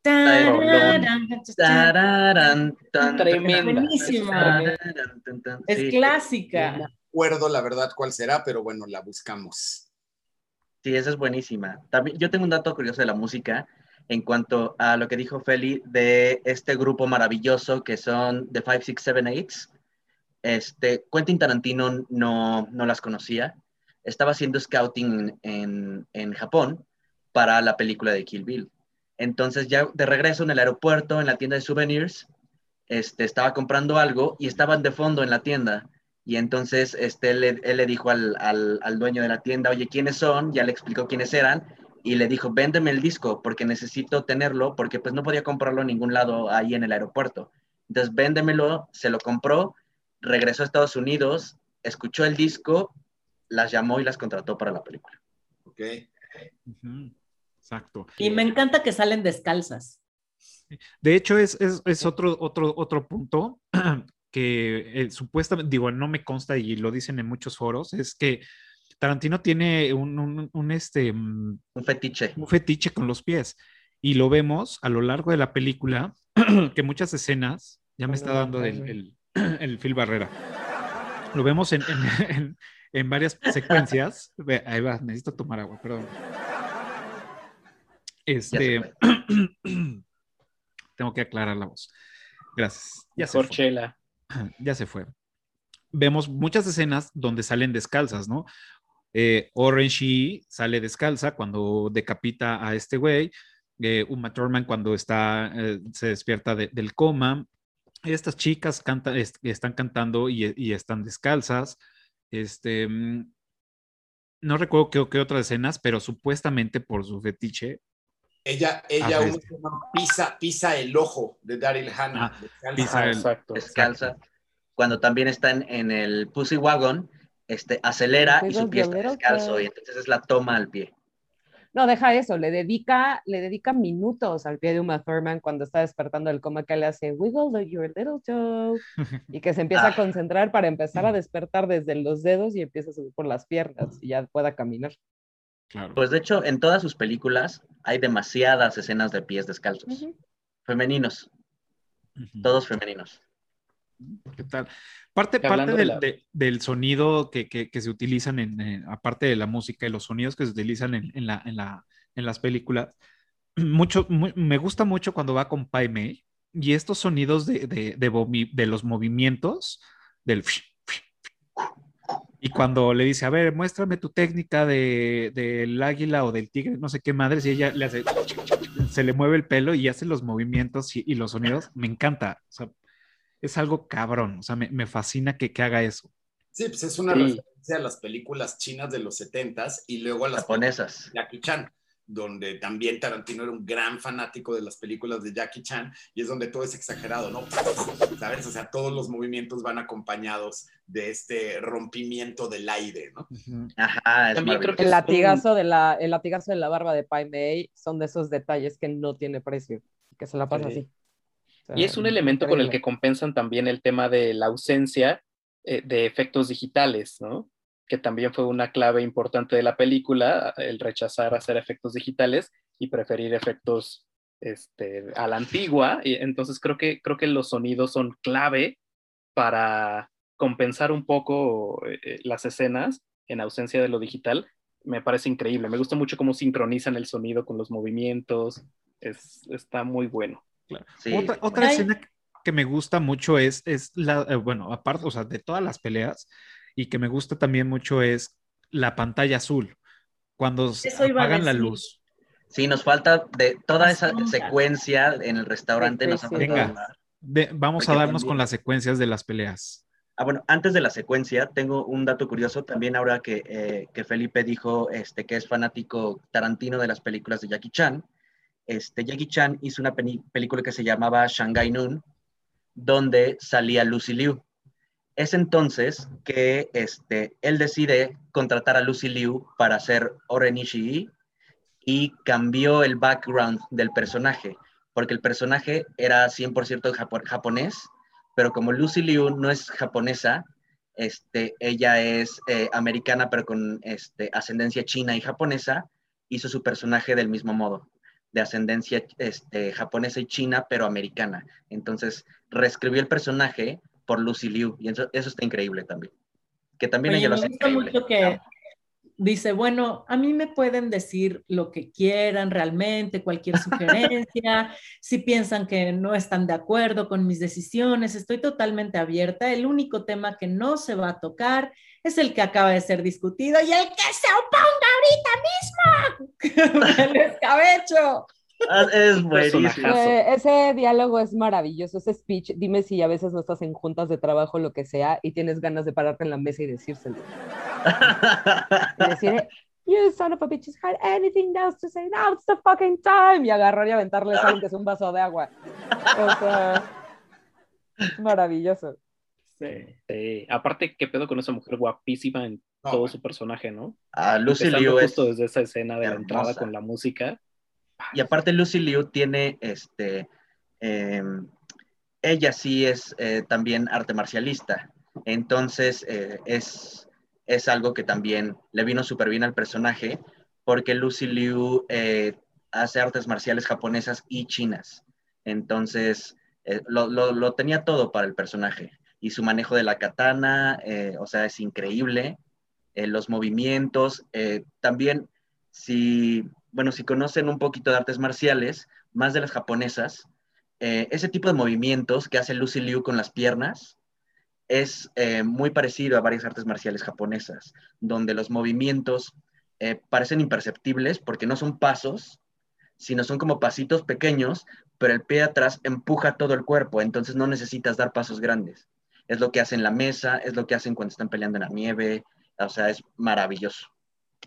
Wow. Y con la delicadeza que empieza eh, ahí, ¿no? Que se quita los, los, los, digo, voy a decir zapatos, que sé que tienen otro nombre, no lo sé, pero se, se, se quita y los hace para atrás muy, muy, muy Las gentil. chanclas.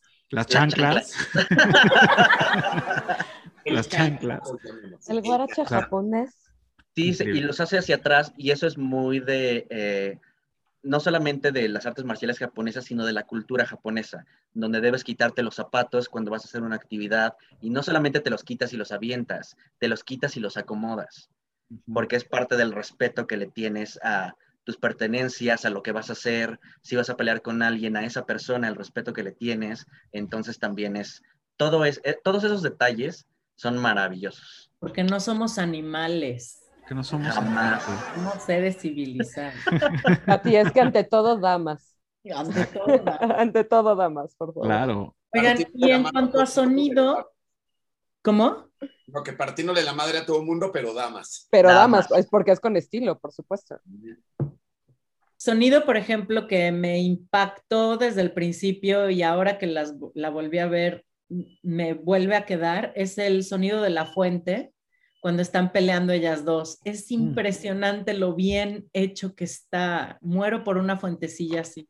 Está cabrón. eso, eso es muy, ese, ese tipo de escena que es, eh, es hacia atrás y están ellas al fondo y algo está pasando aquí, pero es parte de, de, del Están divididos en tres planes, en tres planos. en tres planos. Eso es muy de anime. Los animes utilizan muchísimo esa técnica, donde está una escena este, como, de, como de respiro, donde va a empezar el ataque y, y se ve toda la tranquilidad que hay alrededor y entonces lo único que escuchas son los sonidos que hay alrededor en, en la naturaleza o en el, este, o en el parque o en donde estés. Entonces eso también me mama. Es En este caso, la patrulla. Es que Sí. pasan muchas por acá. Sí, exacto, como dice Vaca, esa, esa, esa secuencia de dos, tres, de, de dos o tres planos son, son, cabronas, ¿no? O sea, en este caso, el sonido de la, de, la, de la madera y cómo se va llenando. Se vuelve, se vuelve un personaje, literalmente. Ajá, exacto. Se La verdad un es que pues, personaje y un soundtrack al mismo tiempo. Es alucinante. Y pienso que parte de lo que le falta al volumen 2 son estos detalles. O sea, yo pensaba en la pelea de las sombras azules, que es tan bonito, y el detalle de la fuente. O sea, tiene estas sutilezas el volumen 1 de pronto, que es increíble. Por ejemplo, en la animación, cuando vemos a Re- Renault abajo de la cama y cómo se pinta todo de rojo y empieza a llover la sangre de la mamá, es hermosamente terrible. Sí. Esta animación es increíble. Hay un dato sobre la sangre, más allá del que ya se mencionó de los 500 litros de sangre, pero hay dos datos interesantes. Uno, que también tiene que ver con lo que dijo Pepo, de que no, no quería Tarantino usar efectos digitales y el efecto de cuando les explota la sangre, así cuando les dan el, el espadazo o el madrazo o lo que, lo que les haga sangrar. Y que Tarantino lo tomó del cine chino, que es que los actores chinos cargaban en su mano un condón lleno de sangre, bueno, de sangre falsa. Entonces, en el momento en el que les dan, se lo explotan o lo aprietan, o todo, entonces la sangre explota, ¿no? Entonces, es análogo, hecho de Ujú. manera análoga, lo cual es muy bonito. Y otro es que muchas de las escenas en blanco y negro, además de por, este, por cuestiones cinematográficas, este Tarantino las hizo en blanco y negro para que la película no fuera censurada por ser tan sangrienta. Ujú. Entonces, Exacto. un gran ejemplo, pues es por supuesto la, la- la masacre de la capilla, ¿no? Para que no fuera tan, tan impactante el rojo, la decidió filtrar a blanco y negro. Claro. Y de hecho, el eh, MPAA, que es la Asociación de Padres Americanos por la Castidad o algo así, una de esas mamadas que solo tienen en Estados Unidos, No creas, Para- no Eh, creas, no. vete a Querétaro y ahí te cuento. Bueno, no, pero, bueno, para censurar la, la película y para censurar el, el trailer, como estaba el rojo tan rojo, pidieron que hiciera eso, pero pues le salió un poco el tiro por la culata, porque al eh, ponerle los filtros y hacer que la sangre se viera como café y negra, para que no se viera el rojo de la sangre, quedaba como verdaderamente se ve la sangre cuando ya se empieza a secar. Mm, Entonces le salió el tiro por la culata porque se veía más realista aún la sangre que estaba secándose en las vestimentas de color como cafezoso, este, que es como como se tiñe la sangre cuando se oxida. Mira. Y, y- Otro, dale, dale, perdón, Pati. Dale, otro dale. dato curioso es que la única de la lista que muere por espada es Orren, que muere por la Hattori. Y al final estaba planeado que fuera decapitada, pero lo cambiaron porque quería hacer el punto Tarantino al final de ella reconocer, ay, sí era una espada Hattori Hanzo. Hattori Hanzo. Claro. Sí, Ajá. tiene todo el sentido. Qué bueno que lo hizo, ¿no? Y aparte esa escena, al principio también, este es otro de los datos curiosos, es que eh, Oren Ishii le dice, espero que hayas guardado este, un poco de energía porque si no, no vas a durar cinco minutos. Y esa escena, desde que empiezan a pelear hasta cuando le da el golpe que le corta la tapa de los sesos, dura 4 minutos 59 segundos. ¿Qué? ¿Qué Wow. tal, eh? In your face. In your face, bitch. Hay Tú no aguantaste ni cinco minutos. hablando de fun facts, también tengo un par así divertidos, que este, Tarantino no quería revelar el nombre de la novia. Entonces en el, en el guion no aparece el nombre de la novia porque no quería que ni siquiera los actores lo supieran. Entonces él en el, en, el, en el guion escribe beep como si fuera cuando uno dice una grosería y está censurada. Entonces él en el, en el guion usaba beep para que ni siquiera los actores lo supieran, pero el nombre se revela antes de que se revele públicamente y se revela en los boletos de avión de cuando ella viaja a Japón. Ahí es prim- la primera vez que aparece. Beatrix Kido, pero este, además Kido, como algunos sabrán, es una forma de los gringos de llamarle a alguien mijito, como aquí las mamás te dicen mijito, allá dicen kiddo, que es como niño, chavito.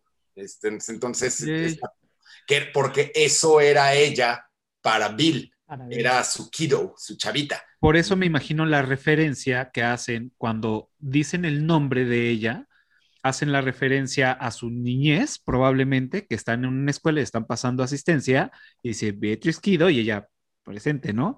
A lo mejor y, boletas. y es, ajá, es referencia a que el Kido es a, a- a alguien pequeño. Sí, que durante toda la primera parte, cuando intentan decir el nombre, sale blipeado también. Entonces, realmente no entiendes el nombre explícitamente hasta la segunda parte. Claro. Y la neta es que esa escena del boleto, platicábamos hace rato, o sea, tienes que pausar la película para ver eso. No, no hay otra Sí, forma. pasa muy, muy rápido. De- y, y ahorita co- contempla, este, eh, complementando lo que habían dicho anterior sobre, o sea, de, de la sangre y de esta asociación de los padres, y es que en la primera, como dato curioso, en la primera, en el volumen 1, hay 90 y, espero que no haya sido trivia de, alguien, pero es, son 95 muertos en total, y en, la, y en el volumen 2 solamente hay 3.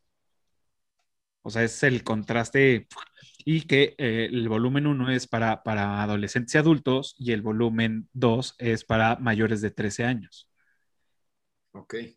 Que es lo que querían empezar, o sea, que querí- lo querían hacer con volumen 1 para que no fuera exclusivamente para adultos, pero pues no, no lo consiguieron y fue el más B15 o algo así, ¿no? Que no recuerdo cómo, qué es, esa cómo, cómo es la categoría para, para la que tuvo.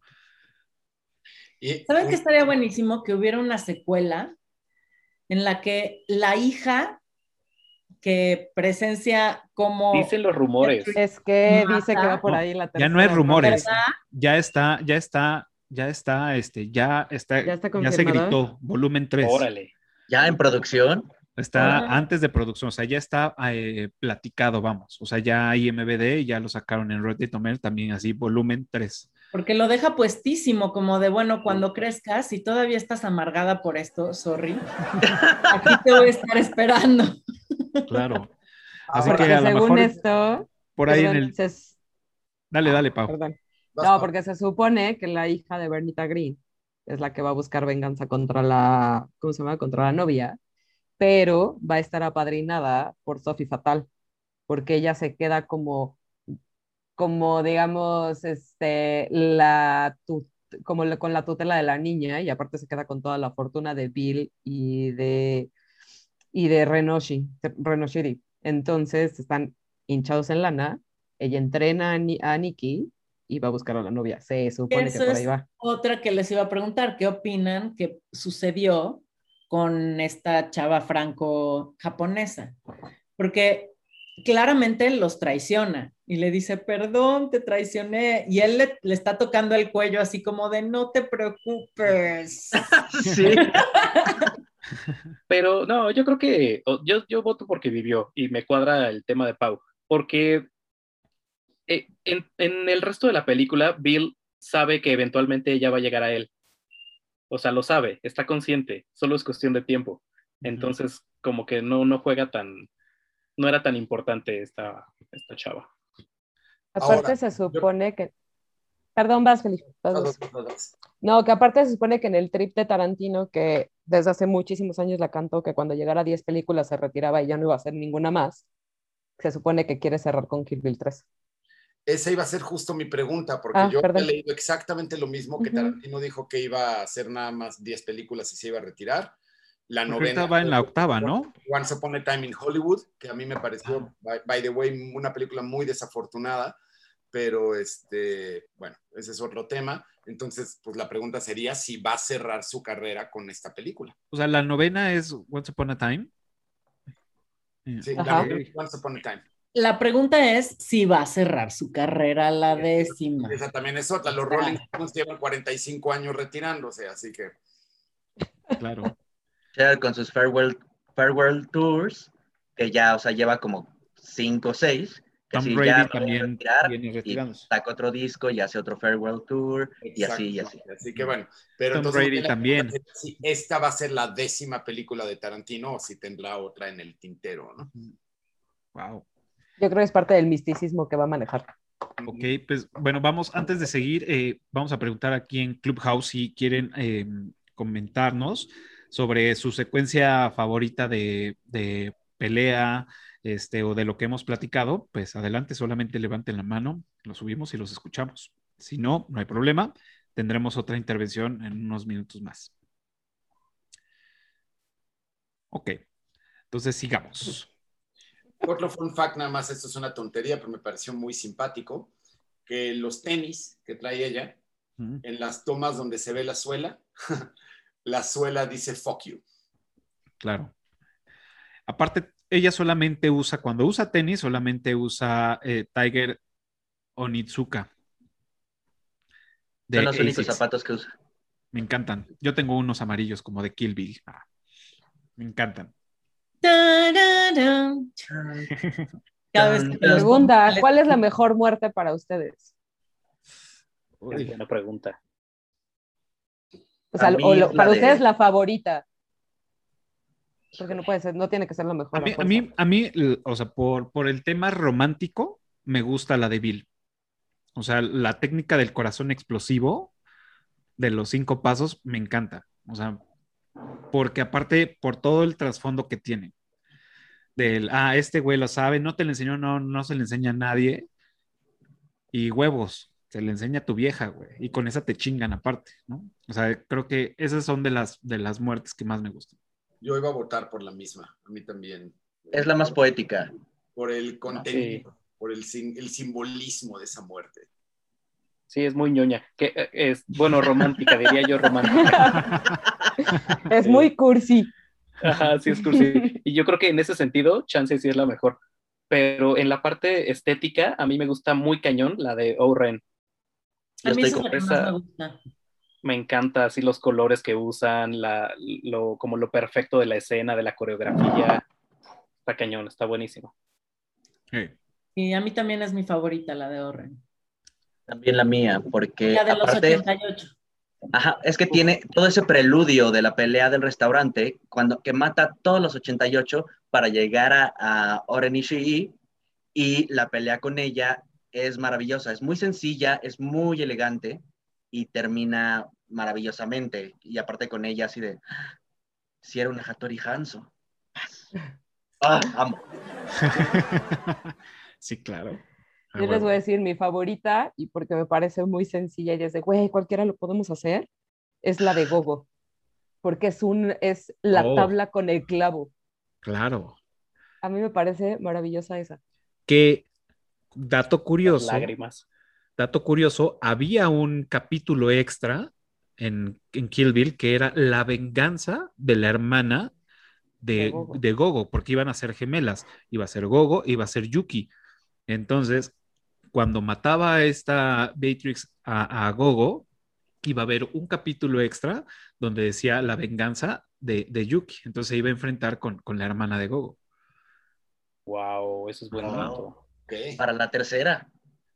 Oye, ¿y ¿qué tal de la escena eliminada? ¿Fue cierta? ¿No es cierto? No, no supe cuál. Ah, se- dicen que hubo una escena eliminada que iba a ser parte del volumen 2, donde Bill pasea con Beatrix en algún lugar, no sé dónde, y se encuentra con unos tipos, un este, pues, como un lidercillo ahí que fue como estudiante del mismo, ¿cómo se llama usted? Pai Mei o algo así, o de algún descendi- de, de algún estudiante de Pai Mei. Entonces, bueno, el, el tema es como de, oye, tú mataste a mi maestro, así que yo te voy a matar a ti. Y el güey se pone así de, cámara, démonos en la madre, y se dan en la madre. Aplicando la de cabeza chuequita así de ¿cómo? Me suena muy La barrio. Ajá, sí, muy barrio. Ajá, Cámara. y, y ahí es. Ajá, exacto. Pues ya, la- está padre, la, la escena está padre. Este, y pues ya ahí está Beatrix como que durante su entrenamiento, entonces está toda de, wow, es mi héroe. Ok, esa no lo sabía. Y pues bueno, también, este, o sea, doy do- dos datos rápidos curiosos y es, uno, para los que no saben, que seguramente ustedes lo saben y los que no, pues bueno, ya lo van a saber, es que el jefe de los 88 locos, pues es el mismo que interpreta a Pai Mei. Entonces, si no lo sabían, ya lo saben, es el mismo, que aparte se me hace un súper personajazo, cabrón, o sea, los movimientos de moverse y jo, jo, jo, jo, y, y reírse y la patada en los huevos que le pone Beatrix y el güey así se inmuta y se voltea y le parte la mano, o sea, cabrón, o sea, es súper No chingón. solamente no se inmuta, sino que le atrapa el pie Ajá, con el pito, ¿o ¿qué? claro, Con los muslos poderosos. Con sus muslos poderosos. claro, y toda esta parte cuando ella ya se desespera y agarra la, la piedra y el otro güey ya se lo dice en serio y le dice, no mames, o sea, eres una vieja, una yankee, te gusta co- de compras y la verga y tal, tal, tal, y este ya es mi brazo, ¿no? Y cuando va con el tema de la madera, dice, ese es mi brazo y quiero que lo fortalezcas. Y, y toda esa secuencia de que está en chinga, en chinga, en chinga, y que está dormida y sueña que le está dando en la madre, y dice, dice, o sea, puta, es muy chistosa, pero puta, esos sueños reflejos están chidos. O sea, la neta De es que- hecho, Hay, hay una técnica real de los monjes shaolines que se llama algo así, además el nombre es súper ridículo, así las, las bolas de acero, una cosa así, donde en verdad los monjes shaolines pasan horas pateándose el uno al otro en las no bolas mames. hasta que desarrollan una total y absoluta inmunidad al dolor testicular. Y no solo se patean en las bolas, sino que se paran en, en como en pilares y se cuelgan piedras y se cuelgan pesas y se cuelgan Oh, sí, todo tipo de objetos muy, muy, muy pesados del escroto para desarrollar esta técnica de, y es que tiene este nombre así como las pelotas de acero, una cosa así, y, y hay videos, hay videos. Y de nuevo, este monje de Nueva York con el que tuve el placer de entrenar, el monje Shi Yanming, hay videos de él donde así le están rompiendo palos así en las pelotas y el tipo así, como si nada. O sea, los monjes shaolines sí desarrollan esa técnica. Wow. No, sí está muy Hardcore. cabrón. Está muy cabrón. no, pues mejor no, no estudio Kung Fu. Mejor no. No me lo enseñaron ni, ni- y si me lo hubieran enseñado, chicos, hasta aquí llegó mi entrenamiento. ¿no? Y el otro, el otro dato curioso que quería decirles, que pues a lo mejor ya lo han escuchado, y es que eh, ya nos habían preparado para esta película. La teoría de los, de los fans, porque tampoco está avalada por, por Tarantino, es que en Pulp Fiction, esta, esta niña, eh, Urma Thurman, que es, eh, ¿cómo se llama? Eh, Emi- Mia, eh, Mia Mia. Wallace. Mia Wallace, exacto, Mia Wallace, le platica a John Travolta que ella estuvo en un piloto que se llamó Fox Force 5 y les dice que son unas, una morra, que ella interpretaba una morra que era una experta en artes marciales con cuchillos y todo, y supuestamente es algo relacionado con, con Kill Bill, ¿no? O sea, es una supuesta teoría que que ella... contaba chistes todo el tiempo. ese era Ajá, que contaba chistes, ajá. Entonces, supuestamente es una, una, este, pues, una teoría, ¿no? De, de- de la banda clavada, que no está avalada por absolutamente nadie, pero lo cual, pues, dices, tiene cierto sentido, y en el mundo de Tarantino, pues, seguramente todo, o sea, sabemos que todas sus películas tienen guiños de sus propias, y pues a lo mejor y es neto, ¿no? Wow. Eso está, está interesante. Sí, como este, que en todas sus películas, la marca de cigarros que Mm. usa en todas sus películas es la marca que inventó para sus películas y sale en todas sus películas. Ajá. Es Green Apple o algo así se llama. Red Apple. Red Red Apple. Red Apple. Red Apple. Red Apple. Ajá, y lo vemos cuando ella llega al, al- al aeropuerto de Tokio, ella va caminando y hay un anuncio de esos cigarros. Entonces está la cajetilla y está una chava fumando y dice Red Apple y está el gusano de, de- de la manzana y la cara del gusano en la manzana es Quentin Tarantino. Ah, mira. Está estilizada a la cara de Tarantino. Órale. Sí, Órale. está cagado. Porque siempre hace cambios en sus películas. También en Kill Bill hizo un cameo. Él, como en todas sus películas, él también sale en, en- en Kill. Bill y es uno de los Crazy 88. Exacto. que es difícil, o sea, cuando en alguna plática que tuve hace años y después que la volví a ver, eh, dije, güey, lo tengo que encontrar, o sea, está cabrón encontrarlo. No sé si ustedes lo, lo, lo identifiquen, pero está cabrón. Toda esa matanza, esa carnicería que hace en ese restaurante, Y fabuloso. aparte es maravillosa. También, eh, ¿cómo empieza? También es un dato curioso. Cuando sale Gogo este, a ver quién está afuera, cuando esta Orenishi lanza su, Mm, este, su- la daga que trae en el cabello y Uma Thurman está arriba, entonces sale, no la ve, se regresa, baja Uma Thurman y desde ese momento es un one shot. Baja al baño, a este, la siguen al baño, la toma, sale, ve bajar a Sophie. Sophie y la sigue al baño hasta que suena el teléfono, es una sola toma. Ok. Ah, está bueno. El, el- el- el tema este de que a uno de los dueños del restaurante lo hayan vestido con su, voy a decir, mono, que no sé realmente cómo Charlie sea para... Brown. Ajá, Charlie que- Brown. Y, y tiene su cinturoncito así con, con los triangulitos de Charlie Brown, está, está increíble. O sea, la neta, 10. De hecho, su 10. nombre en los créditos eh, del personaje es Charlie Brown. Es Charlie Brown. Ajá. Perfecto. Bueno, vamos a, hacer la última interacción con los conectados en Clubhouse antes de, de pasar en los últimos datos curiosos y a la trivia. Entonces, si hay alguien en Clubhouse que quiera a- eh, platicarnos algo sobre lo que ya hemos mencionado o platicar su escena favorita de, de- de la película, adelante, solamente suban la mano y los pongo en, en modo speaker para que nos compartan. Si no, no se preocupen, pueden seguir escuchando. Perfecto, no se preocupen. Eh, pues bueno, este, pues vamos a pasar ya a los últimos datos curiosos ya para cerrar el, episodio. No sé si tengan por ahí algunos que se nos hayan ido. Venga. Seguro hay un montón. Ah, tengo uno bueno. De justo del, del fondo que tienen, eh, este contraste que platicábamos hace rato de la primera pelea con Oren y, en la secuencia de batallas, hay una que tiene el fondo azul. Ese es en el volumen 1. Y en el volumen 2 aparece precisamente el fondo que tienen ahorita, que es cuando entrena con Pai Mei. Oh. En la parte del entrenamiento con Pai Mei es precisamente esta escena y está en fondo, pues ahora rojo. Está padre ese complemento y, y contraste. Y que bueno, esto es algo muy obvio y ya es muy sabido, no es fun fact, pero es, es digno mencionarlo, que este, Uma Thurman no quiso usar dobles de acción. Ella hizo, ella hizo todos los stunts y que además sí pasó por un entrenamiento fuerte de artes marciales y de, y bueno, de, de- de entrenamiento físico durante meses antes de empezar antes de empezar el rodaje y el cual lo hizo al lado de Tarantino. Tarantino hizo también todo el entrenamiento para también entender las coreografías desde un punto de vista más físico. Ok. Solamente para las más peligrosas sí tenía un doble de riesgo. Este, que por cierto, su doble de riesgo, no me acuerdo cómo se llama, de Uma Thurman en esta película, pero se lastimó la espalda. Eh, se Pero- llama Zoe Bell. Ah, ella. Y no dijo nada para que no la reemplazaran, Ok.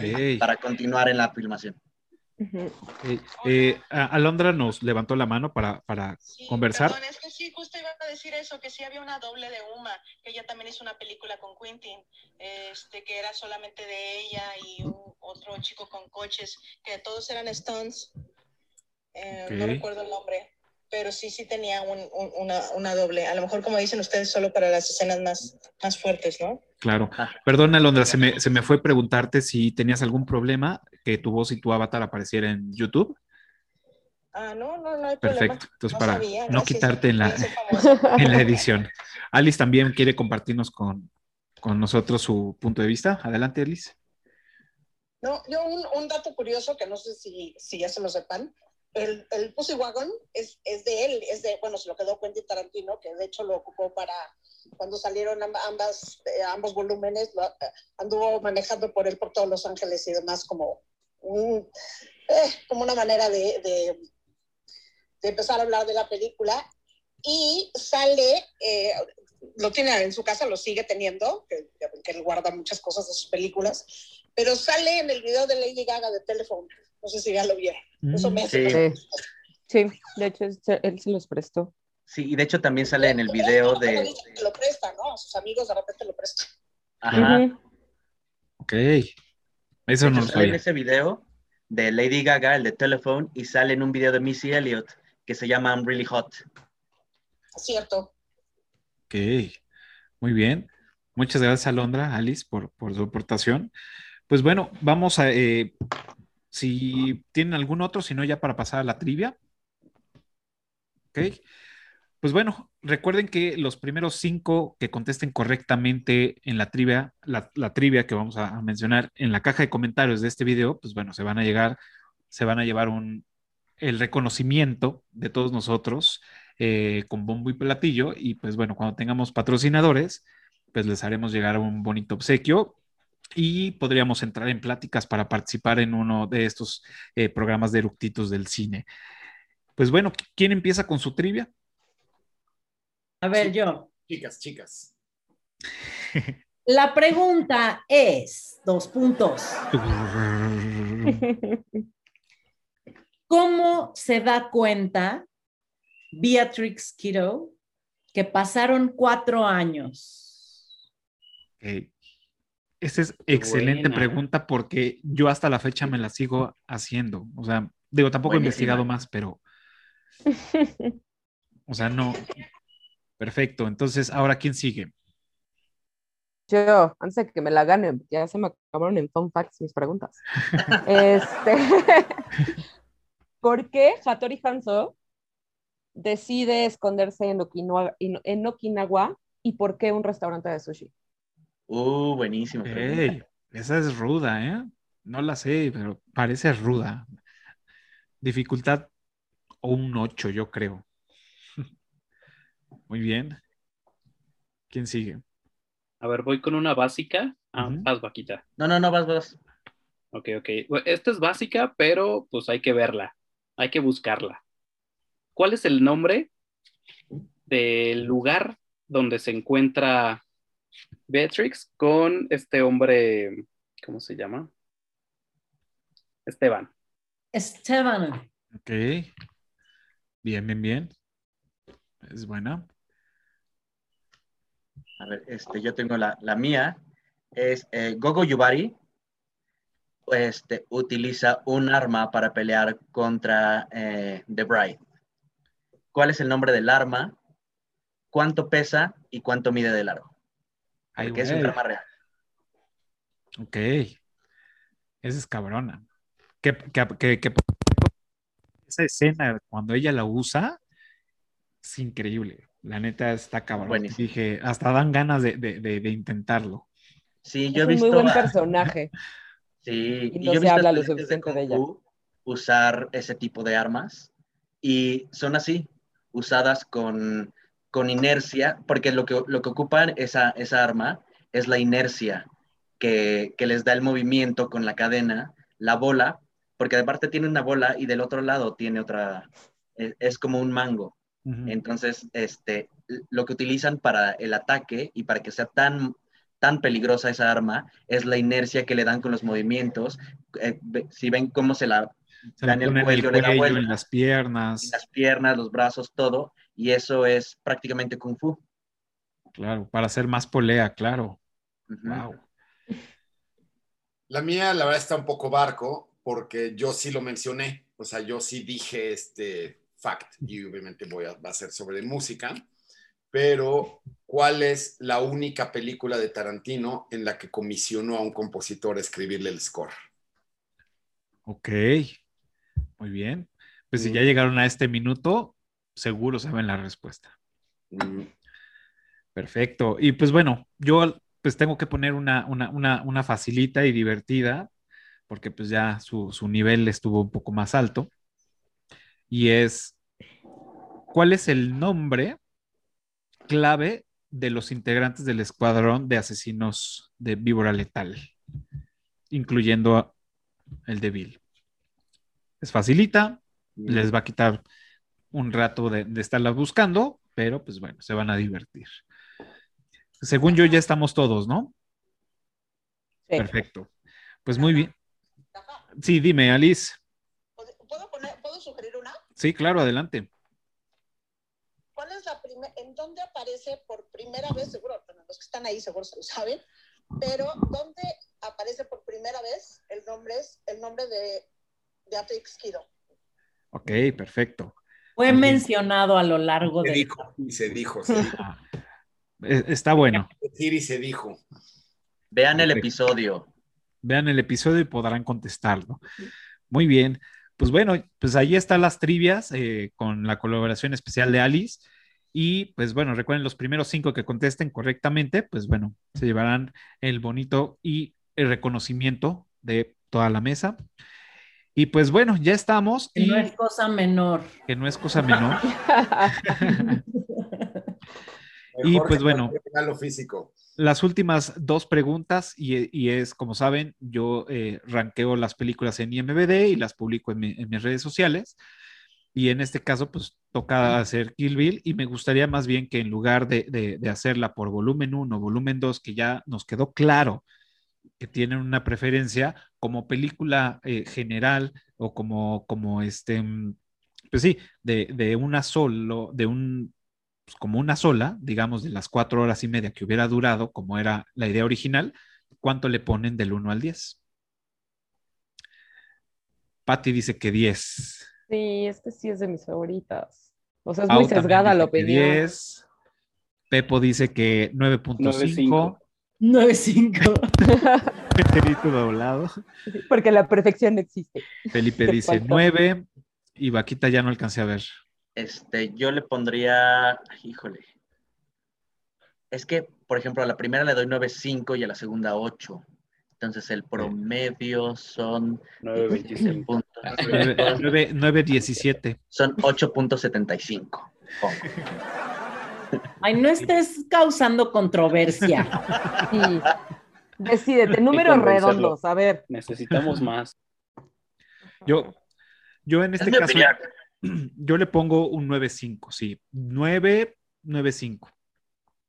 La verdad es que sí, estuvo bastante bien. Le faltaban algunos temitas, hubieron como su- con temas sueltos que yo, CAFA, necesito para mi paz, mi paz cerebral.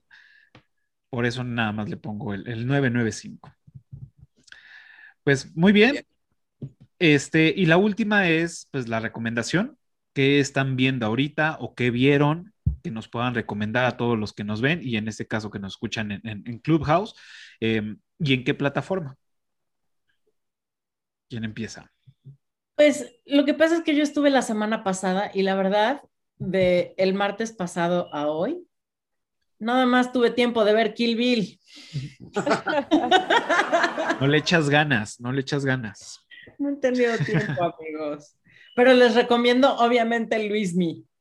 Ok, La novela de domingo, por supuesto. claro. Muy bien. ¿Tú, Pepo? Pues nada, eh, eh, estaba viendo Star Wars, la animada, ¿cómo se llama esta? The Clone Wars. Ok. La verdad es que la abandoné hace como tres semanas. Este, y he visto algunas películas repetidas. Annihilation fue la última que vi de Netflix con Natalie Portman. ya es, creo que es del año pasado o hace dos, pero está buenísima. Y pues no Ok. sé, no, no tengo muchas más cosas nuevas. Ok. ¿Tú, Felipe? Pues llevo un rato enganchado porque es larga como la cuaresma y estoy finalmente estoy a punto de terminarla con la serie de vikingos y la verdad es que me está encantando, es, es tremenda y el nivel de producción es brutal y lo que más me gusta de la serie es este, lo accurate que es históricamente. Digo, por ahí probablemente hay alguien que diga, no, tal momento no, pero sí es muy cercana a la, a la historia real de las, de las este, expediciones vikingas y demás, ¿no? Entonces la serie es absolutamente brutal. Y hace no mucho vi una película china que me rayó, me voló la cabeza, que es Dead Pigs, eh, Cerdos Muertos, de una, de una directora que se llama Katy Yan, Katy Yan, y maravillosa, maravillosa, ¿Qué, maravillosa. qué género es esta? Pues es como, es muy narrativa, es absolutamente Sí. narrativa, es la historia de una familia a lo largo de generaciones durante, la, durante el periodo de Mao Zedong, este, durante la famosa revolución cultural, o como al, menos así le llamó Mao. Y pues sí, pero tiene este rollo como, me atrevería a decir, de realismo, fan- de realismo mágico, pero desde el punto de vista chino, lo cual ciertamente no lo hace ni remotamente cercano a Gabriel García Márquez, pero, este, pero sí tiene estos toques de realismo mágico muy, muy bonitos y es una belleza de película. Lo, lo preguntaba porque ahorita estoy como un poco inclinado al cine este, coreano, japonés, pero de, de terror. Entonces dije, a lo mejor y es, es de terror y la, la pongo, pero de todos modos la, la pongo en la nada, lista para, para ver. nada, para nada. Es una película, de hecho, que tiende más hacia la belleza que hacia cualquier otra cosa. Perfecto. Tú, Ah, pues yo eh, la, la semana pasada les había recomendado Invincible, ya la terminé de ver. Tienen que verla, es una serie animada de superhéroes, pero pues es clasificación C. Está muy bien hecha, este, no decepciona para nada, si te quedas de qué chingados, muy buena. Y también eh, otra que, que vi también, que acabé de ver esta semana, es una serie de HBO. Ah, la de eh, Invincible está en Amazon, en Prime. Y la otra es una serie de HBO que es total y completamente recomendable. Es una pinche obra maestra. Se llama Succession. Es sobre una familia uber, uber, uber rica del 1% y cómo va manejando sus negocios, las traiciones, todos los personajes, todos los actores lo hacen increíble y todos, absolutamente todos los personajes son mierdas humanas. Pero está increíble, súper bien escrita, te, te mantiene al filo todo el tiempo, se te pasa rapidísimo. Hay dos temporadas en HBO ahorita, este, y la tercera sale este año. Ok, perfecto. E- esa es la que, la que tengo que poner en mi lista. Desde la otra vez que la mencionaste, la, la- la voy a poner en mi lista. Ok. Sí, las dos están buenísimas. ¿Tú, Invincible y Succession. todas- Perdón, pero habría que subir todas estas recomendaciones a los chats en común, ¿no? Y Ok. si es posible con enlaces o esto, ¿no? Porque luego es muy fácil perderlos. Y este, creo que, a ver, Cafa, a lo mejor te estamos dando un poquito de chambita extra, pero bueno, no, porque nosotros mismos lo podemos. Sí, o sea, ustedes me dan y yo lo paso al, al- al canal de Telegram y, la y- y mando las recomendaciones que, que se, se salieron en el, en el episodio y ya los podemos guardar como, como Exacto, mensaje va- va- destacado sí. y ahí ya podemos ir. Qué buena idea. Jalo, me late Ah. Va. Va, va, va. Este, hoy, pues yo ahorita, la verdad es que no he estado viendo mucho, digo, fuera de la recomendación de Patty de la novela de los domingos. Este, ¿cómo se llama? No, pero bueno, ahorita de lo último, por ejemplo, vi un documental en Netflix que se llama The Sons of Sam, que es ahorita un, un caso de asesinos seriales en, en Nueva York en los 70s, 80s, más o menos. Y de ahí, la verdad es que me he estado yendo un poquito más a la nostalgia porque he estado viendo la serie de The Mighty Ducks en Disney Plus, que es más nostalgia que otra cosa, pues la cosa más ñoña del mundo, pero es un poquito como esta limpieza de paladar, ¿no? Para ver algo como que no pensar, ver algo muy light.